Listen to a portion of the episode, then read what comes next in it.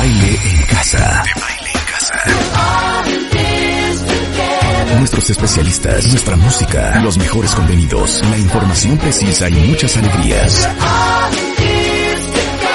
Desde casa. Desde casa. De baile en casa. Todos los días, de 10 a 1 de la tarde, México se queda en casa con Marta de Baile. Solo por W Radio. Buongiorno, cuentavientes, bienvenidos. Hoy viernes. Oiga, les digo una cosa. Yo creo que de lo más relevante, significativo, impactante y que verdaderamente tocó el alma y la sensibilidad de los cuentavientes fue el programa que hicimos con Tere Díaz, Aura Medina y Gaby Pérez Islas eh, con motivo del mes de mayo, del mes de las madres, sobre las mamás. No solamente el impacto que tienen las madres en todos los hijos, sino también de la distancia, la toxicidad, las relaciones complicadas entre madres e hijos, Amor-odio. ah, el amor-odio, La competencia. la estuvo muy fuerte ese programa que si se lo perdieron y ustedes tienen más issues que Vogue con su mamá, eh, rescátenlo del podcast. Entonces dijimos, ¿saben qué? No podemos ser injustos porque un poco menos de la mitad de la audiencia de este programa son hombres. Y este domingo es el Día Internacional Mundial Universal del Papá, del Padre. Entonces dijimos, oye, ¿y qué onda con los papás? Nunca hemos un- hecho un programa analizando el tema de los papás. Y por eso tenemos de regreso a Tere Díaz, a Aura Medina y con nosotros Ana Mar Orihuela, porque vamos a hablar del cuento con los papás Buenísimo. y de las relaciones complicadas entre padres e hijas, entre padres e hijos, este, el impacto que tiene la presencia de un padre participativo y cooperador, eh, el impacto que tiene eh, la ausencia de un padre totalmente desconectado y qué pasa cuando creces sin tu papá en tu vida. De todo eso vamos a discutir el día de hoy. Bienvenidas a las tres. Gracias, Gracias. Marta. Oigan, yo Feliz estoy a todo aquí. lo que doy. Eh, Ustedes sí, no, no, no, no, no. Ey, A ver, yo no, yo no, eh, yo ey. Te estaba ey, escuchando. No. Es que yo sí, ¿Qué- tengo qué? una frase que la voy a decir, que A no ver. es mía. El hambre de padre es casi universal en las sociedades en las que el ideal de masculinidad incluye el distanciamiento emocional, Claro. que son casi todas. Claro. O sea, Sí. esto lo dice Sergio Sinaí. Entonces yo decía, buscando y elaborando qué decir, porque mira, yo tengo un papá de 88 años que puedo decir muchas cosas de él. Pero en general, decía, voy a ver qué dicen las redes, es que siempre ponen padres y luego, luego meten a la mamá. Sí. O sea, Sí. hablar nada más del padre. O sea, ¿les costó trabajo encontrar es que, información? ¿sabes qué? No- Pues, digamos que no información. Yo creo que es una figura dolorosa en general. ¿Por qué? Por el distanciamiento emocional, por la incapacidad de expresar los afectos, o sea, el- Sí. como que hay una necesidad y un hambre de papá, como bien dice Tere. Y también otro aspecto es este asunto violento del padre. O sea, el padre hay como la forma en la que ejerce su autoridad es violenta y también muchísima ausencia del padre. Y hay una cosa que es importante ver aquí, ah, que para mí es impactante, ¿no? Cómo de veras las mujeres aquí en México tenemos esta idea de que no necesitamos. En estos casos de divorcio, de separación, cuando se va, yo no necesito, yo puedo sola con mi hijo. Y no nos damos cuenta, no estamos conscientes realmente la- lo necesario que es una figura paterna. Sí, sí, sí, o sea, no, no, no para es de mí que como necesites sí. tú. A ver, yo no es que yo lo Claro, necesite. Claro que yo claro. puedo sacar a mi hija o a mi hijo adelante. Eso Claro. no es el issue. Claro. El asunto es cómo tu hijo, tu hija sí tiene, o sea, sí hay una razón por la cual hay un papá fregado. Oye, Claro. bueno, teníamos sí una lo terapeuta hay, aquí sí que lo decía hay. lo que me encantaba. Oigan esto, cuentavientes. Dios le da a los niños dos papás para que uno lo defienda del otro. Ah, caramba. Urgente. No está divino. Urgente. No está divino. Urgente. Pero a ver, compartamos todas Sí. nuestros padres. Ok. A ver, ¿quién arranca? Empiezo. Vas, Ana Mar. Bueno, yo les voy a platicar. Yo a los cinco años, eh, mi papá se fue de mi casa. Y se fue dejándonos cinco hermanos, incluida yo, y mi mamá embarazada.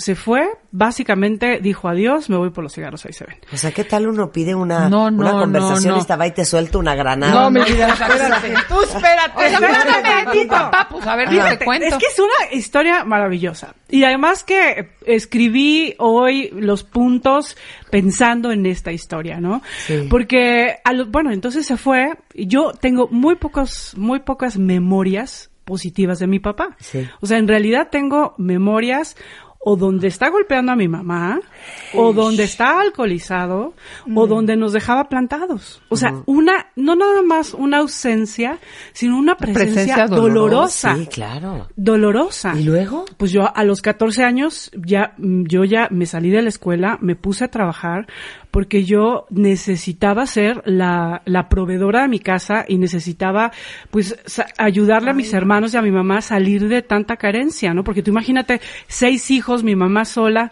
Total, yo me hice la, la esposa de mi mamá y la y el papá de mis hermanos y para mí el dinero era como una como una forma de presencia de mi padre, o sea, yo a través de ser eh, abundante y generar dinero y trabajar deci- sentía que era como si mi padre estuviera presente. Time.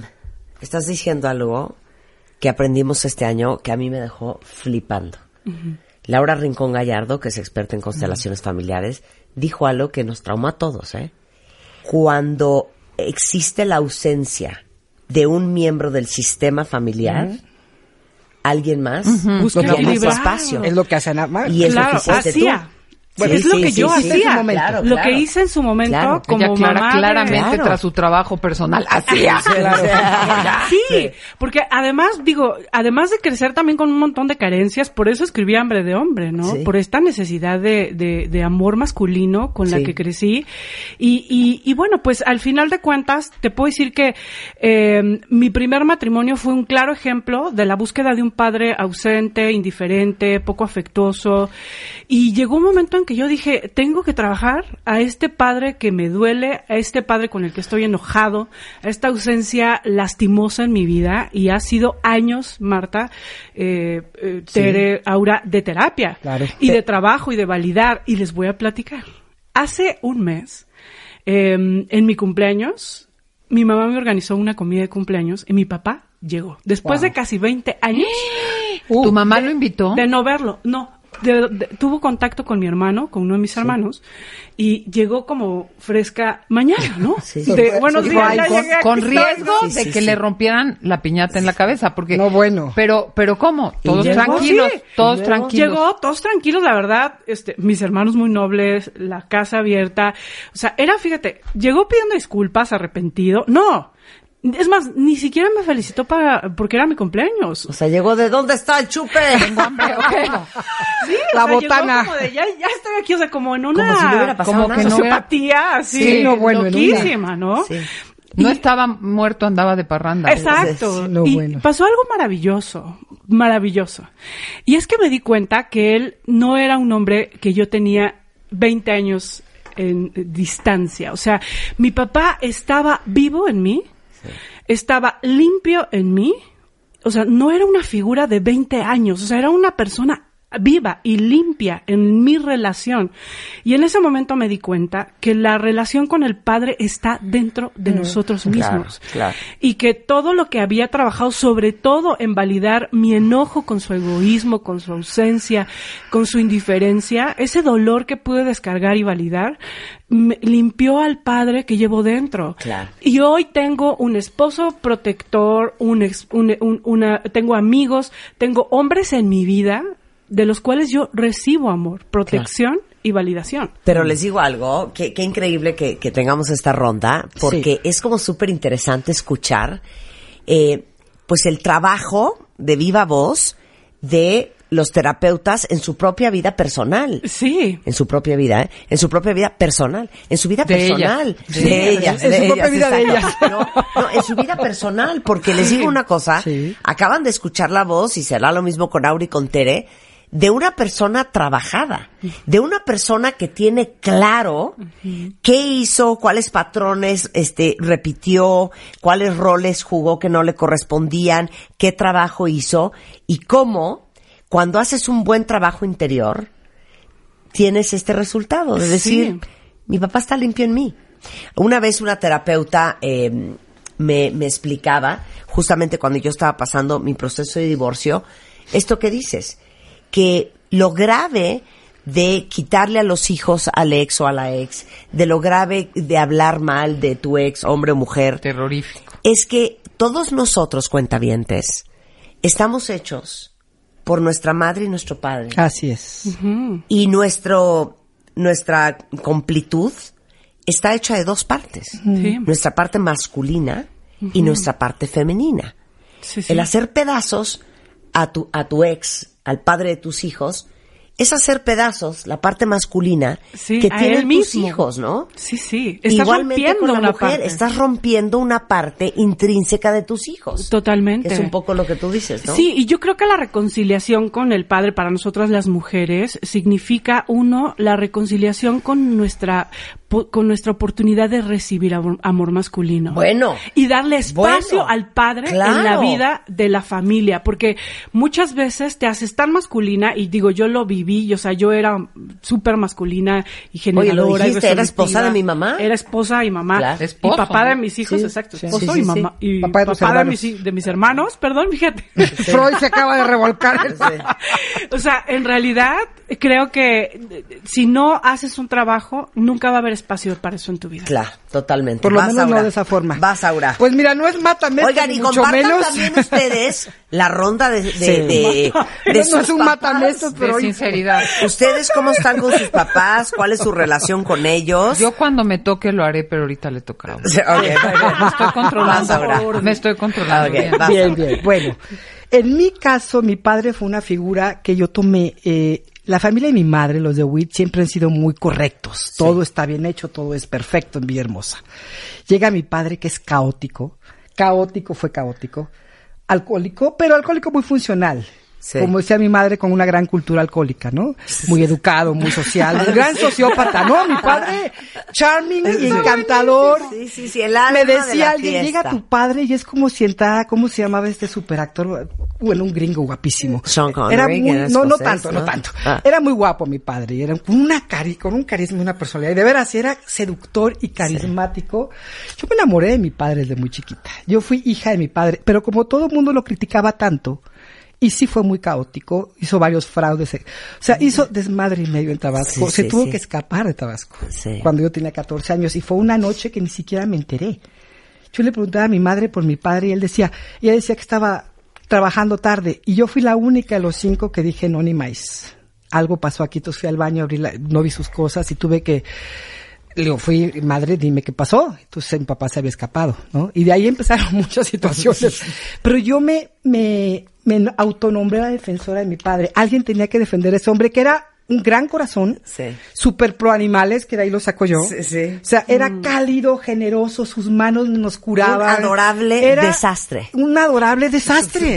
Entonces alguien tenía que cuidar de ese hombre. Mi madre no, porque mi madre estaba en su pedestal siendo la buena, la correcta. Sí, sí. Entonces yo tuve que hacerlo. Entonces fíjate qué loco. A través de los años me doy cuenta Que tú te que volviste la representante y embajadora de tu sí, papá. pero nada más eso, lo, porque a- mis padres se divorcian, se vuelven a casar entre ellos, se vuelven a divorciar, traen un desmadre, una ida y venida. Yo siempre al lado de mi papá, porque mi mamá era la buena, buena, buena, y él era el malo, malo, malo, y yo decía, no, mamá, espérate, ¿no? Creí que ibas a decir no mames. Casi, así de punto. Y sí le dije Mamá, muchas no mames. Lo difícil es que cuando yo me, bueno, yo me voy a los 33 años a vivir a Vallarta, él está viviendo allá con su madre, hijo único, con una madre que no se llevaba nada bien.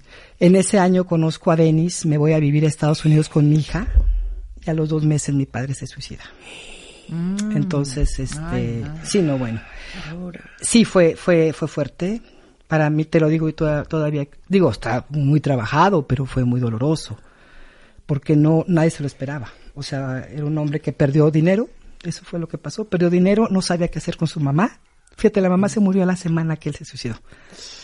Era ya muy viejita, necesitaba enfermeras, él no tenía dinero, la que era su novia, cuando se dio cuenta que se quedó sin dinero, lo dejó. Entonces, bueno, fue un desastre y fue un momento de locura. Yo conozco, conocí a mi padre.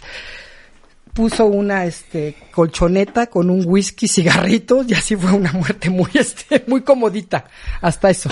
Wow. Muy loco, pero este fue muy doloroso, muy muy doloroso. Y yo tuve, ahí sí empecé a trabajar a papá, pero a todo lo que daba. ¿Cómo lo trabajé? Pues cuando yo estaba, yo estaba en Estados Unidos, viviendo con este hombre que era un encanto y al que abandoné después porque no pude con el dolor. Y entonces estaba yo y cuando mi madre me llama y me dice, ya se murió hija, yo pensé que decía mi abuelita. Sí.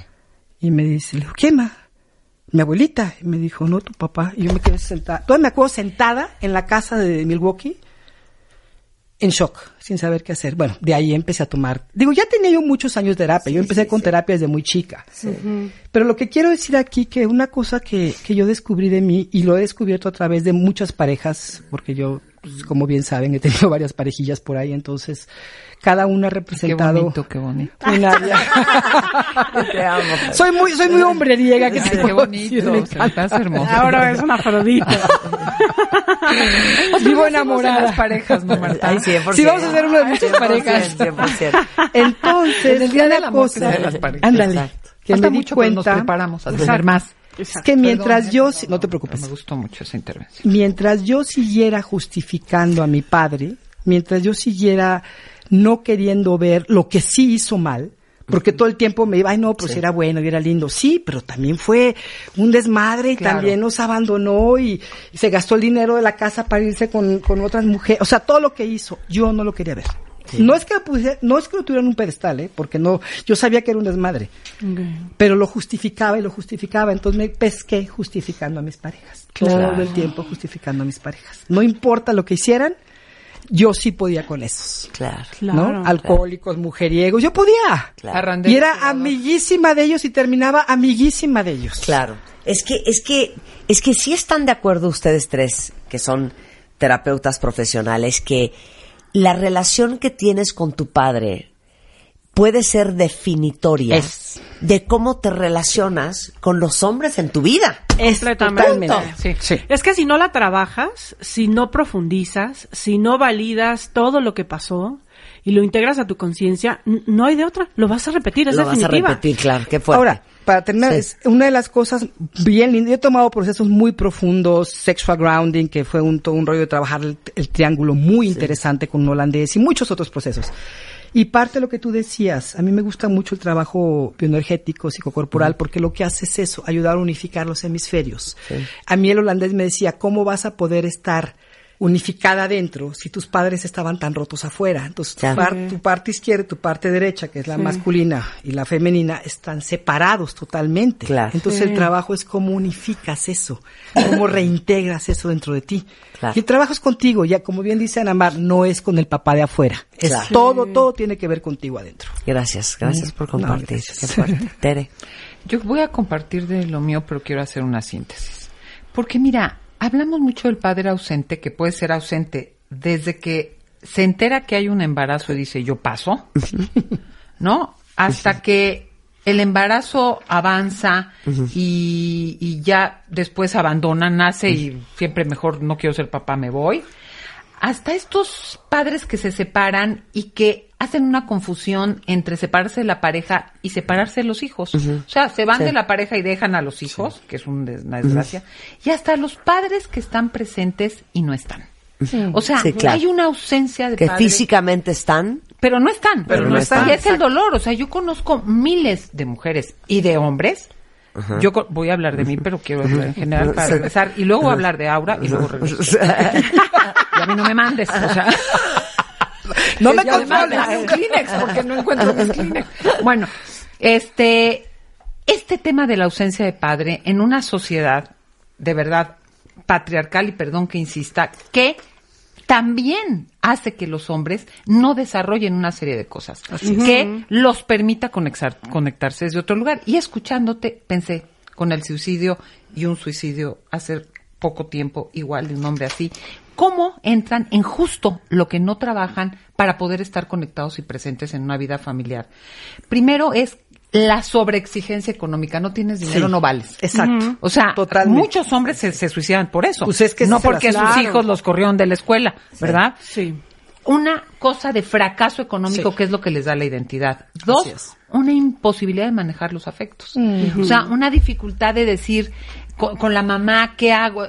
Tres, una escasísima red social. O sea, tú ves con hombres que llegan separados. ¿A quién le cuento? No le he dicho a nadie. Sí, muy solos. No tienen con quién apoyarse en términos de vínculos socioemocionales. Ay, abrazo Claro. grupal para Sí, todos los sí, hombres que papá, nos están sí, escuchando, sí, sí. que están así. Claro que sí. Y la mayoría, obviamente, con falta de padres. Que sí. haría yo una distinción entre la falta de padre a una mujer, la hay, pero de las relaciones más, de las terapias más dolorosas, es un hombre que llega lastimado por su padre. Porque todavía una mujer, hay una ambivalencia, Sí, sí. se chinga, le dices, llega, cuida al niño, se lo había... Son emocionales, Y el papá como que te cuida, pero no te putea tanto, porque pues como eres niña, o te dice que hubiera sido niño, pero hombres Con hombres está con hombres fuertísimo. en esa frialdad, toda la en razón. ese Claro. son de las terapias más dolorosas. Claro. Hmm. Con eso vamos a hacer una pausa. Regresando, pues Tere les va a compartir De mi papá. su propia relación con su padre. Después voy yo.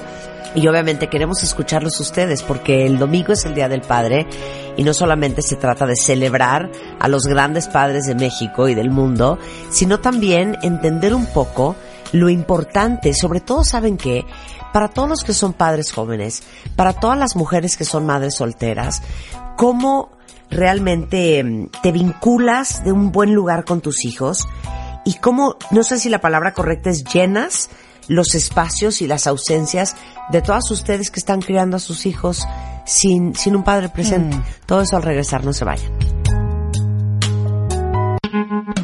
Estamos en regreso en W Radio y estamos celebrando el Día del Padre el domingo, teniendo una conversación bien sentida, igual que lo hicimos con las madres. No podemos dejar a todos ustedes, hombres que están escuchando, que son padres, que tienen padres, que no tuvieron padres, que tuvieron padres presentes pero ausentes, o que tuvieron padres totalmente ausentes en su vida, y el impacto que eso tiene en la psique, en el alma de todos nosotros. Y está con nosotros Ana Orihuela, está Aura Medina, está Tere Díaz, y están compartiendo su propia relación con sus padres para después entender eh, las de todos nosotros y, y pues para los hombres que nos están escuchando, como decía antes del corte, que son padres de niños chiquitos o no, qué importante es tener conciencia del impacto y de la relevancia del vínculo que tienes que tener con tus hijos. Hombres, mujeres, como sean. Bueno, Pues, Tere, de mi- nos quedamos en que Mira, nos ibas a contar de, mi, tu padre. mi papá. Mira, yo te cuento que mi padre es uno de los hombres que fue abandonado por su padre muy recién nació y lo dejó con su madre. Y la abuela decía siempre, y esto viene para contar cómo se ha posicionado como padre.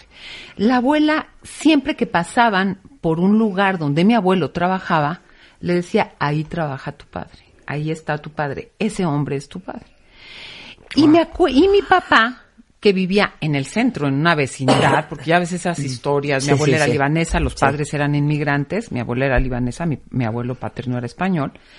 El- rechazada de la sociedad libanesa porque te imaginarás una madre este hijo bastardo y esas cosas le decía quién era su padre y lo molestaban a mi papá que él no tenía papá y que quién sabe qué quién sabe cuánto y un día agarró a las criaturas de, de donde vivía y se acercó y les dijo, ese es mi papá. Y mi papá narra que estando él, el abuelo lo vio, salió, lo reconoció porque un hermano que sí hablaba con mi abuela les- le, le iba diciendo de la criatura y lo cargó. Y ahí empezó la relación con su papá. Entonces, yo creo que a raíz de esa experiencia, mi padre se dio a la tarea de justo lo contrario que hacen muchos de replicar estos patrones de ausencia, de ser un padre presente. Y con todas las características de un hombre duro, proveedor, que era una autoridad a rajatabla, que mi mamá, "B- hay que salir corriendo porque tu papá va a llegar. Esas cosas que dices, pues que llegue, ¿no? No, no, tenía que llegar antes que mi papá. Esta figura muy masculina, muy de autoridad, muy de, de todos se cuadran ante mí. Era un hombre afectuosísimo, es un hombre, mi papá vive afectuosísimo, divertidísimo. Y como yo ten- yo soy la mayor de una familia de cuatro mujeres, yo digo, qué bueno que no hubo hombres, te voy a decir, porque aparte de que mi papá se agota de decir, le dije, ya, ya me dan ganas de decirle, no me chingues, yo tengo cuatro hombres, y él se agota de decir que lo mejor que le pudo pasar es tener cuatro mujeres. Lo mejor que le pudo pasar en la vida.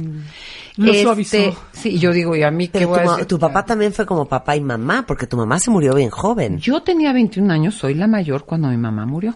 Entonces mi papá realmente reviso la vida y reviso la historia de tantos casos así de, de y mi padre ha sido una figura central, presente, hasta omnipresente, que de repente, ahorita que nos vamos de viaje, reclama porque él se va tan pocos días y nosotras nos vamos más.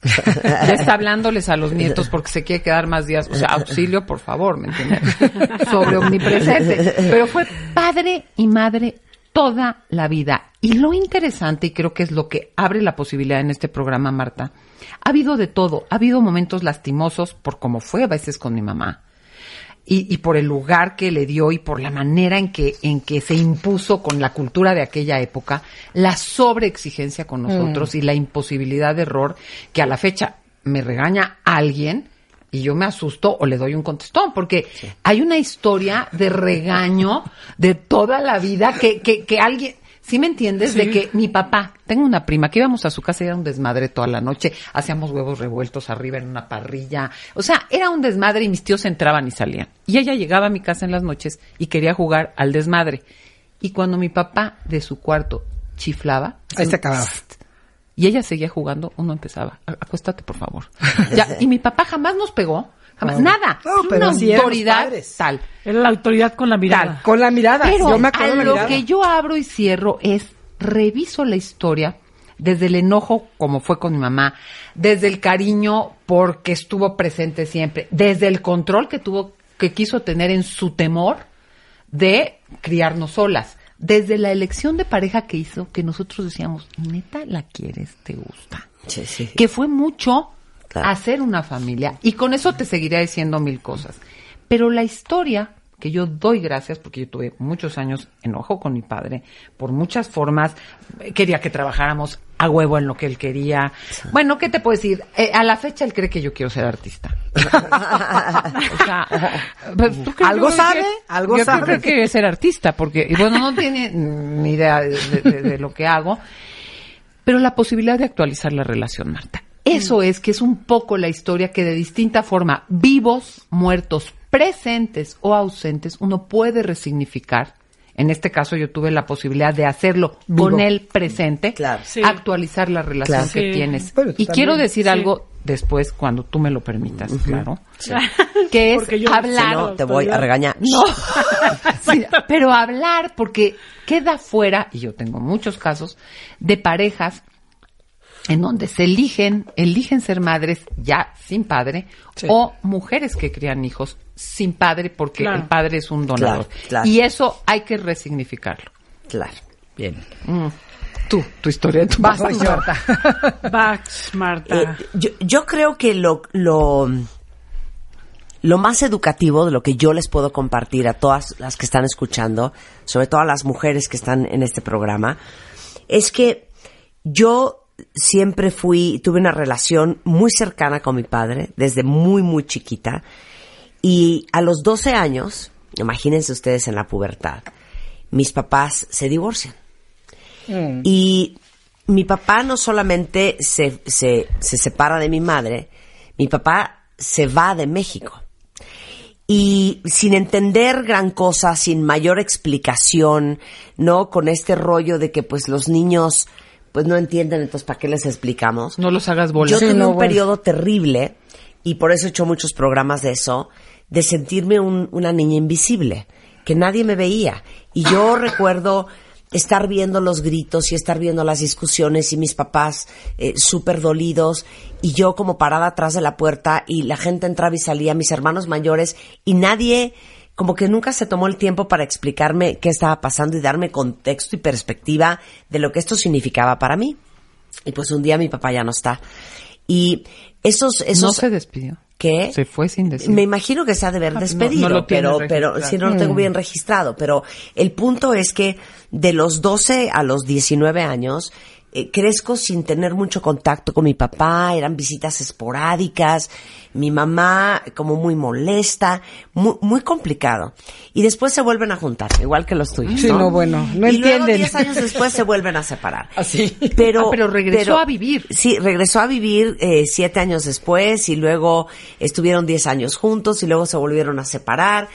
Pero para hacerles el, el, el, el cuento que puede ser eterno, muy corto, Yo creo que de lo más determinante para mí en esta historia del divorcio y de la ida de mi papá fue una profunda huella de abandono.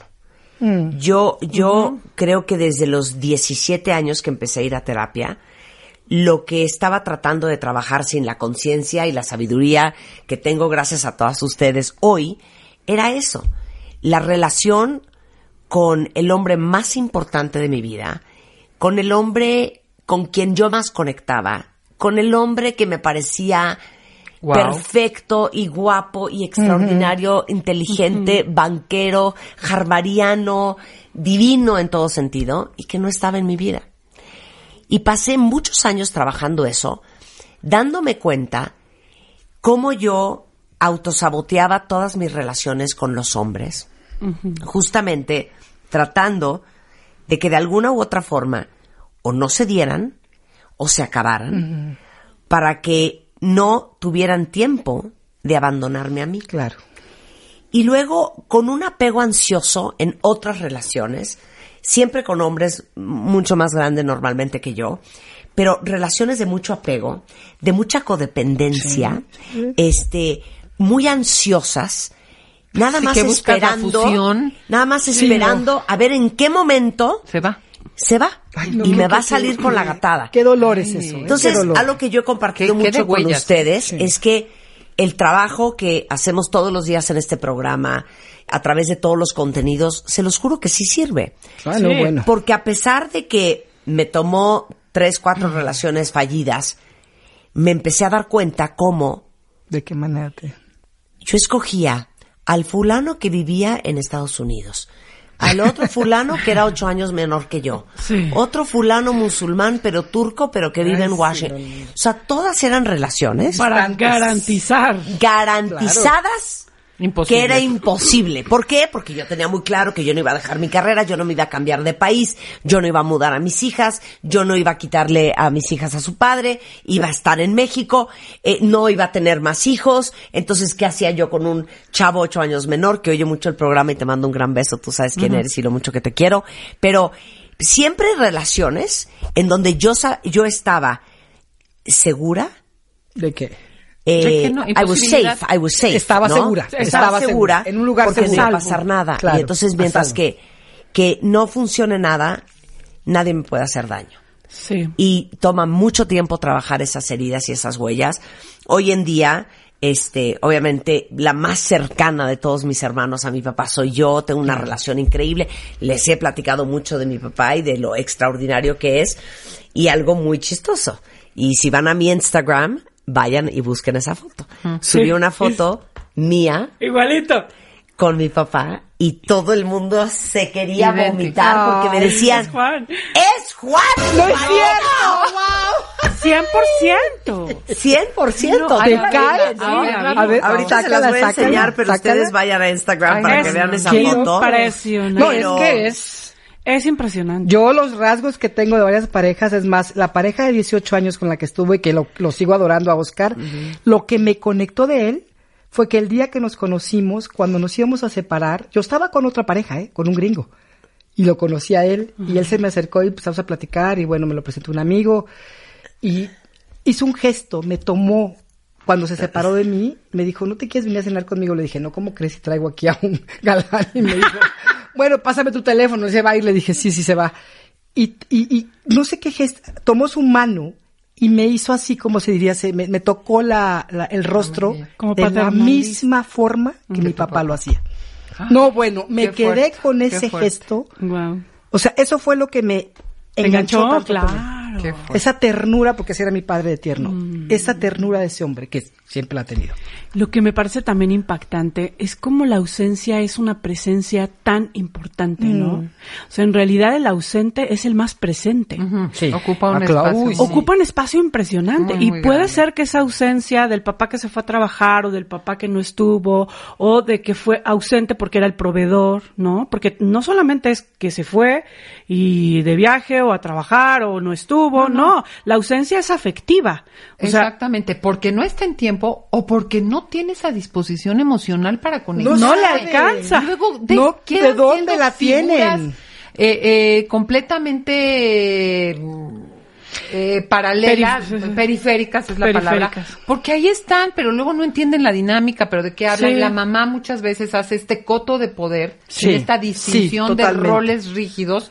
A ti te toca lo que decías, mi madre se hacía, claro. el trabajo, la proveeduría, y una distancia y la autoridad, ¿no? Porque no falta ya. Cuando no puede Cuando llegue tu padre, se lo voy a decir. Y luego viene una cosa en donde hay una asociación de autoridad con una cosa de imposición, de sometimiento, de castigo, incluso ya no vamos a decir de violencia física y una serie de abusos. Entonces, ese es el rol, pero realmente está periférico de una dinámica en donde se le mete sintón y son como que para que caiga a todos, pero que no hay un involucramiento. Y algo muy importante, y después lo mencionaré si hablamos de los puntos de cómo reconectar y reconciliarte con el padre, es esto que se ve en un taller sobre con adolescentes y en muchos espacios que trabajamos incluso con adultos, es el miedo al padre. O sea, lo último, al último que le dices al padre, metes a la madre para, para, para negociar, o le pides a un hermano, hay un temor, o sea, siempre esta angustia de la desaprobación o al castigo o al juicio o a esa mirada de no aceptación. Es terrible. Cuando no es porque realmente va a haber una explosión y un maltrato físico, ¿no? Entonces, el tema del miedo al padre, pero al mismo tiempo el anhelo de tenerlo es muy, muy importante. La dualidad es fuerte. Yo también en los diplomados que manejo de, de, de trabajo con la infancia, primero trabajamos la figura del padre como cuatro meses, de lo que te faltó, lo que te dolió, lo que te enojó, lo que, lo que necesitaste, lo que hoy eres de él. Y, y yo observo que hay como ciertos factores. Uno, lo que nos duele del padre es la autoridad violenta. O sea, esta autoridad de un padre que a través de la violencia, de la indiferencia, a través de la descalificación, de la crítica, de la exigencia, eh, impone su autoridad y hace una presencia, ¿no? Porque en realidad una presencia desde la descalificación y el autoritarismo, pues es muy duro porque nunca eres suficiente para tu padre. O sea, nunca haces nada bueno y siempre, y además se puede convertir en una manera de estar en la vida, una manera de estar en la vida donde nunca eres suficiente si tú tuviste un papá que era una autoridad violenta, eh, te puedes sentir no suficiente toda tu vida. Recuerdo a un paciente que tenía un tipo estudioso, maestría, doctorado, con 20 mil logros y siempre se sintió un pendejo porque su papá nunca lo aprobó. Y esa voz del padre autoritario se queda insertada en nosotros, en nuestra cabeza y nos acompaña a lo largo de nuestra vida. ese verdugo de alguna manera que te juez interior. siempre. Y sabes qué, cómo logras, Anamar, esta cosa de poder detenerte y actuar de manera diferente. Porque el impulso va a estar. el impulso va a estar, el temor al abandono va a estar, el miedo al regaño va a estar. Eh, todas esas cosas, es que también si la gente cree que la terapia hace magias de borrar, Ahí te voy, es que como tengo este pequeño impulso que no me detiene, que no me paraliza, que es parte de lo que me constituyó, me duele, pero ya no actúo con base en esa primer Es que todas estas heridas de las que ustedes hablan y todas estas miradas y desaprobación y todo que son las heridas de la infancia, en realidad nosotros crecemos y si hay una parte que se queda, como digo siempre, es como si metieran un pan al horno y nos sacan y estamos medios crudos y medios quemados y medios bien hechos, ¿no? Y todos traemos estas heridas y estos traumas y las traemos no nada más eh, de una manera figurativa, realmente están ahí. O sea, tienen un espacio en el cuerpo, de hecho, ¿no? sí, y, no, y las puedes sentir inclusive en el trabajo de Peter Levine, lo ves ahí en el trauma, en el cuerpo, ¿no? Pero una de las cosas que yo he descubierto a través de estas terapias meditativas o transpersonales es que en realidad la terapia por sí sola no te va a sacar, o sea, no te va a sanar, no te va, porque no te sanas. En realidad la herida se queda ahí siempre y es como una cicatriz que, que tú la vas de alguna forma no permitiendo que controle tu vida, pero esta parte mía que va creciendo, que madura y que se desidentifica de la parte herida y que soy capaz de atestiguar y de ver, sí, tengo esta herida, pero no soy eso. Y entonces me empiezo a conectar con esta otra parte mía que es capaz de contener y de darme esa aprobación que mi padre no me dio. Y de borrar esa mirada severa que la tengo yo hacia mí misma, porque si me veo en un espejo y me empiezo a decir cosas, puedo decir justo lo mismo que me decía mi madre o mi padre. Sí. Entonces, ¿cómo ir cambiando de ese juez interior que tú decías, no lo llamaste de otra manera? El verdugo, yo le llamo juez interior, que son los ecos de todas esas voces del pasado. Sí. ¿Cómo transformar, cómo cambiar de canal a ese juez, a esa voz amorosa, No que decrete y que diga que soy una maravilla y que soy lo mejor del mundo porque Ves eso tampoco es real. Claro. Pero sí como ver ese ser humano que está en el espejo y reconocer todo lo que yo he hecho para llegar a ser quien soy hoy. De que los padres tenemos un impacto No, bueno. arrasador en los hijos. Qué, qué lo tremendo. tenemos. Eh, brutal. De que nuestros hijos van a crecer, crecer pseudo traumados, van a crecer Ay, sí, que hagan, su, que se hagan Claro. su cochinito para la terapia. Yo siempre digo eso, yo es lo que le O dije sea, a mía. estamos, estamos ahí está el ahorrito. O sea, porque no, hay papá perfecto, No, porque no. no, hay Sí. mamá perfecta, porque no hay combinaciones perfectas, porque por más sana y funcional que sea tu familia, que no conozco ninguna, este, Exacto. de alguna pata vas a coger. No, y Claro. cuando Entonces- mi padre es mi mejor amigo, también dices, ay, qué raro, ¿no? sí, Sí. claro, claro. Pero lo que estamos tratando de hacer, eh, ahora sí que celebrando el próximo domingo, Día del Padre, es que el impacto que tengan sea lo menos nocivo posible. Claro. y lo más positivo, este, y constructivo que se pueda. Hacemos una pausa y regresamos, no se vayan. Estamos de regreso en W Radio y estamos hablando de los papás, estamos hablando de todos ustedes, hombres, padres, este, hijos, porque pues el domingo es el Día del Padre y es una, es un muy buen momento y una muy buena excusa para tener una buena conversación con tres mujeres muy inteligentes, eh, con padres que les tocaron la vida de una u otra forma y tratar de entender el impacto que todos ustedes hombres que están escuchando pueden tener en la vida de sus hijos. Está con nosotros Tere Díaz, Ana Mar Orihuela y Aura Medina, justamente tratando de entender pues cómo reconstruyes, cómo reparas, eh, es un hueco que puedes llenar cuando eres madre soltera y no tienes al padre de tus hijos presente en su vida. O sea, tratando de entender cómo rescatas, compones y preservas la relación con ese hombre de tu vida lo más que se pueda.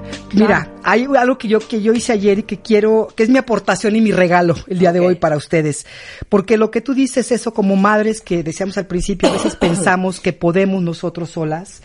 Sí tenemos una de las formas en que nosotros sanamos o que yo he sanado a mi padre es reconociendo todas esas esos huecos, esas necesidades que no fueron satisfechas y que sí le tocaban a él. Entonces, ese es un trabajo que puedes empezar a hacer y te las voy a te voy a decir así rápidamente y luego lo vamos a subir. ¿Qué te da el padre?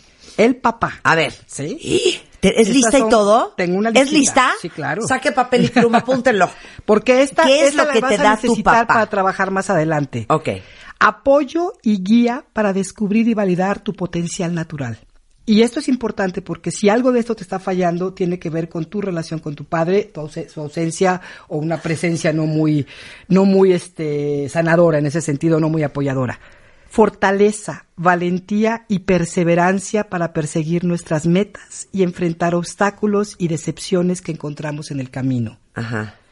Honestidad e integridad al sobrellevar situaciones y personas difíciles, inspiración para aprender y desarrollar nuestra curiosidad, la habilidad de podernos parar en nuestros pies y estar solo con uno mismo, sexualidad natural y sensible, amor, respeto y valoración de lo femenino, sentido del humor y una postura menos formal frente a la vida. Y nada más para terminar con este, con esta aportación mía, cuando yo empecé a hacer esta lista, una de las cosas que descubrí que estaba yo proyectándola en parejas, amigos, amantes, etcétera, que estaba yo buscando esas cualidades en ellos, Claro. tratando de obtener porque mi padre no había, no me había dado la mayoría de estas cosas. Y una de las grandes sorpresas en mi trabajo personal es que mucho de esto yo lo tenía Sí, y yo lo fui desarrollando dentro de mí. Sí, esa integridad, esa como reconciliando la parte masculina, integrándola, integrándola y tomando esas cualidades en mi vida diaria. ¿No? Esa fue parte de mi sanación, una de las cosas que voy a decir hoy. Dicen que el autoestima de una mujer se la da a su papá. ¿Habían oído no eso? Yo, segura. yo, yo, mira, yo soy, yo voy a decir No, algo. no, yo no soy muy rígida que tu papá esto y si tu papá no te hizo. Eh, eh, a la gente cómo le gusta luego. Creo que hay experiencias múltiples, somos seres muy complejos y yo me quedo con esta idea. Antes, eh, a los niños los educaban una tribu. No una mamá y un papá. O sea, ahora sí que it takes Abuela a village. tío. It Sí, takes a village. O sea, entonces digo que si mi papá, ahora, claro, en una cultura donde se ha desarrollado la, la, la familia nuclear, heteronormativa, mamá, papá, tacatá, tocotó, empezamos a hacer esas distinciones. Yo abriría desde una cosa de optimismo y sobre todo pensando en que vivimos en una sociedad patriarcal donde los hombres han sido socializados de una manera así que no no necesariamente tiene que ser así siempre, ni es su naturaleza masculina, abriría con esperanza y optimismo la posibilidad de rescatar que hay quien te puede seguir dando cosas nutricias. Claro, si tu papá, tu papá, tu papá te chingó, y si tu papá y tu papá y tu papá te abandonó, pues traes una historia esa como si te lo hizo tu hermano o si te lo hizo tu abuelita. Claro. O sea, no, no me recargaría en, como no hay una figura masculina, no sabrás tener Claro, orgasmos. sí. O sea, O sea, ¿me ¿entiendes? claro. Yo sería, claro, los padres en esta sociedad que es así, dan unas cosas y, y luego sí, o sea, Freud. Tere sería frígida. Y no es. Y no- No, yo, pero si mi papá sí estuvo. Lo yo, Oye, pero sí. ¿Sabes qué? Y no soy. Oye, mucha, mucha, muchas mujeres, muchas de ustedes cuentavientes están escribiendo en Facebook y en Twitter. ¿Cómo te reconcilias? ¿Cómo perdonas? En el caso tuyo, Ana Mar, que tu papá se larga 20 años y de repente regresa como si nada hubiera pasado. Yo- en el caso tuyo, que tu papá se suicida, que es una forma bien Fue agresiva un de abandono, muy fuerte, ¿no? porque además, lo, que doloroso. más. A ver, ¿es necesario que esté el papá para reconciliarse? Pregunta número uno. ¿Es importante que tengas una conversación para poder reconciliarte? Eh, ¿Y de dónde sacas esa, no sé qué palabra es, no sé si es bondad, no sé si es madurez espiritual, para, para darle otra perspectiva a, la- a la historia y verlo con misericordia, compasión y mucho cariño, ¿no? Y ternura. Yo, yo diría esto, todos tan- a todos de alguna manera nos queda claro que tenemos la pareja para que lo, para, para lo que nos alcanza y que de alguna manera atraemos a hombres y a mujeres que tienen materias que enseñarnos y que están perfectamente combinados y justificados con nuestras carencias, con nuestras necesidades, con nuestros juegos psicológicos. Esto es algo que a lo mejor nos es fácil entender en términos de la pareja, pero en términos de los padres es lo mismo. Y estoy convencida de que tenemos el padre y la madre, que son los maestros que nos enseñan la materia que teníamos que transitar. Esa materia, yo te, pre- yo te, yo te invitaría a que te cuestiones, ¿cuál es la materia que hoy te lleva a aprender tu padre? O sea, ¿Cuál es la materia que te lleva a aprender con su ausencia, con su autoridad? A lo mejor su autoridad y su violencia te ayuda a entender una manera compasiva y, y con un permiso a equivocarte que nunca, que para ti es un tema de vida. A lo mejor un padre ausente te invita a, a ser más, a permitir, a, a- a que te acompañes a ti misma, a que estés presente en tu vida y permitas que otros hombres y otras personas entren a tu vida. A lo mejor ese papá que era un hombre permisivo, anulado, en una autoridad eh, atropellada por tu madre. ¿Qué, ¿Qué materia te enseña? O sea, ¿qué te enseña y a qué te invita? Y yo creo que primero hay que salir de la posición de víctima. O sea, es que todos tuvieron un padre amoroso y yo no. Todos tuvieron un papá que los quiso, que los protegió y yo no. O sea, no, en realidad tenemos el no, papá. pues ya ven que ni Aura ni ni, todos. Tere. Digo, ni, ni Ana Mar. No, o sea, tenemos el papá perfecto Claro, para sí. una materia que transitar y creo que si salimos primero en una posición, Claro. salimos de una posición de víctima y Claro. nos preguntamos Claro. hacia, yo una vez escuché a Barack Obama que decía, eh, yo aprendí de mi padre a ser, mi padre fue un padre ausente, me negó, Mm. estuvo completamente ausente en mi vida y hoy, y él, gracias a esa ausencia yo, hoy soy un padre presente.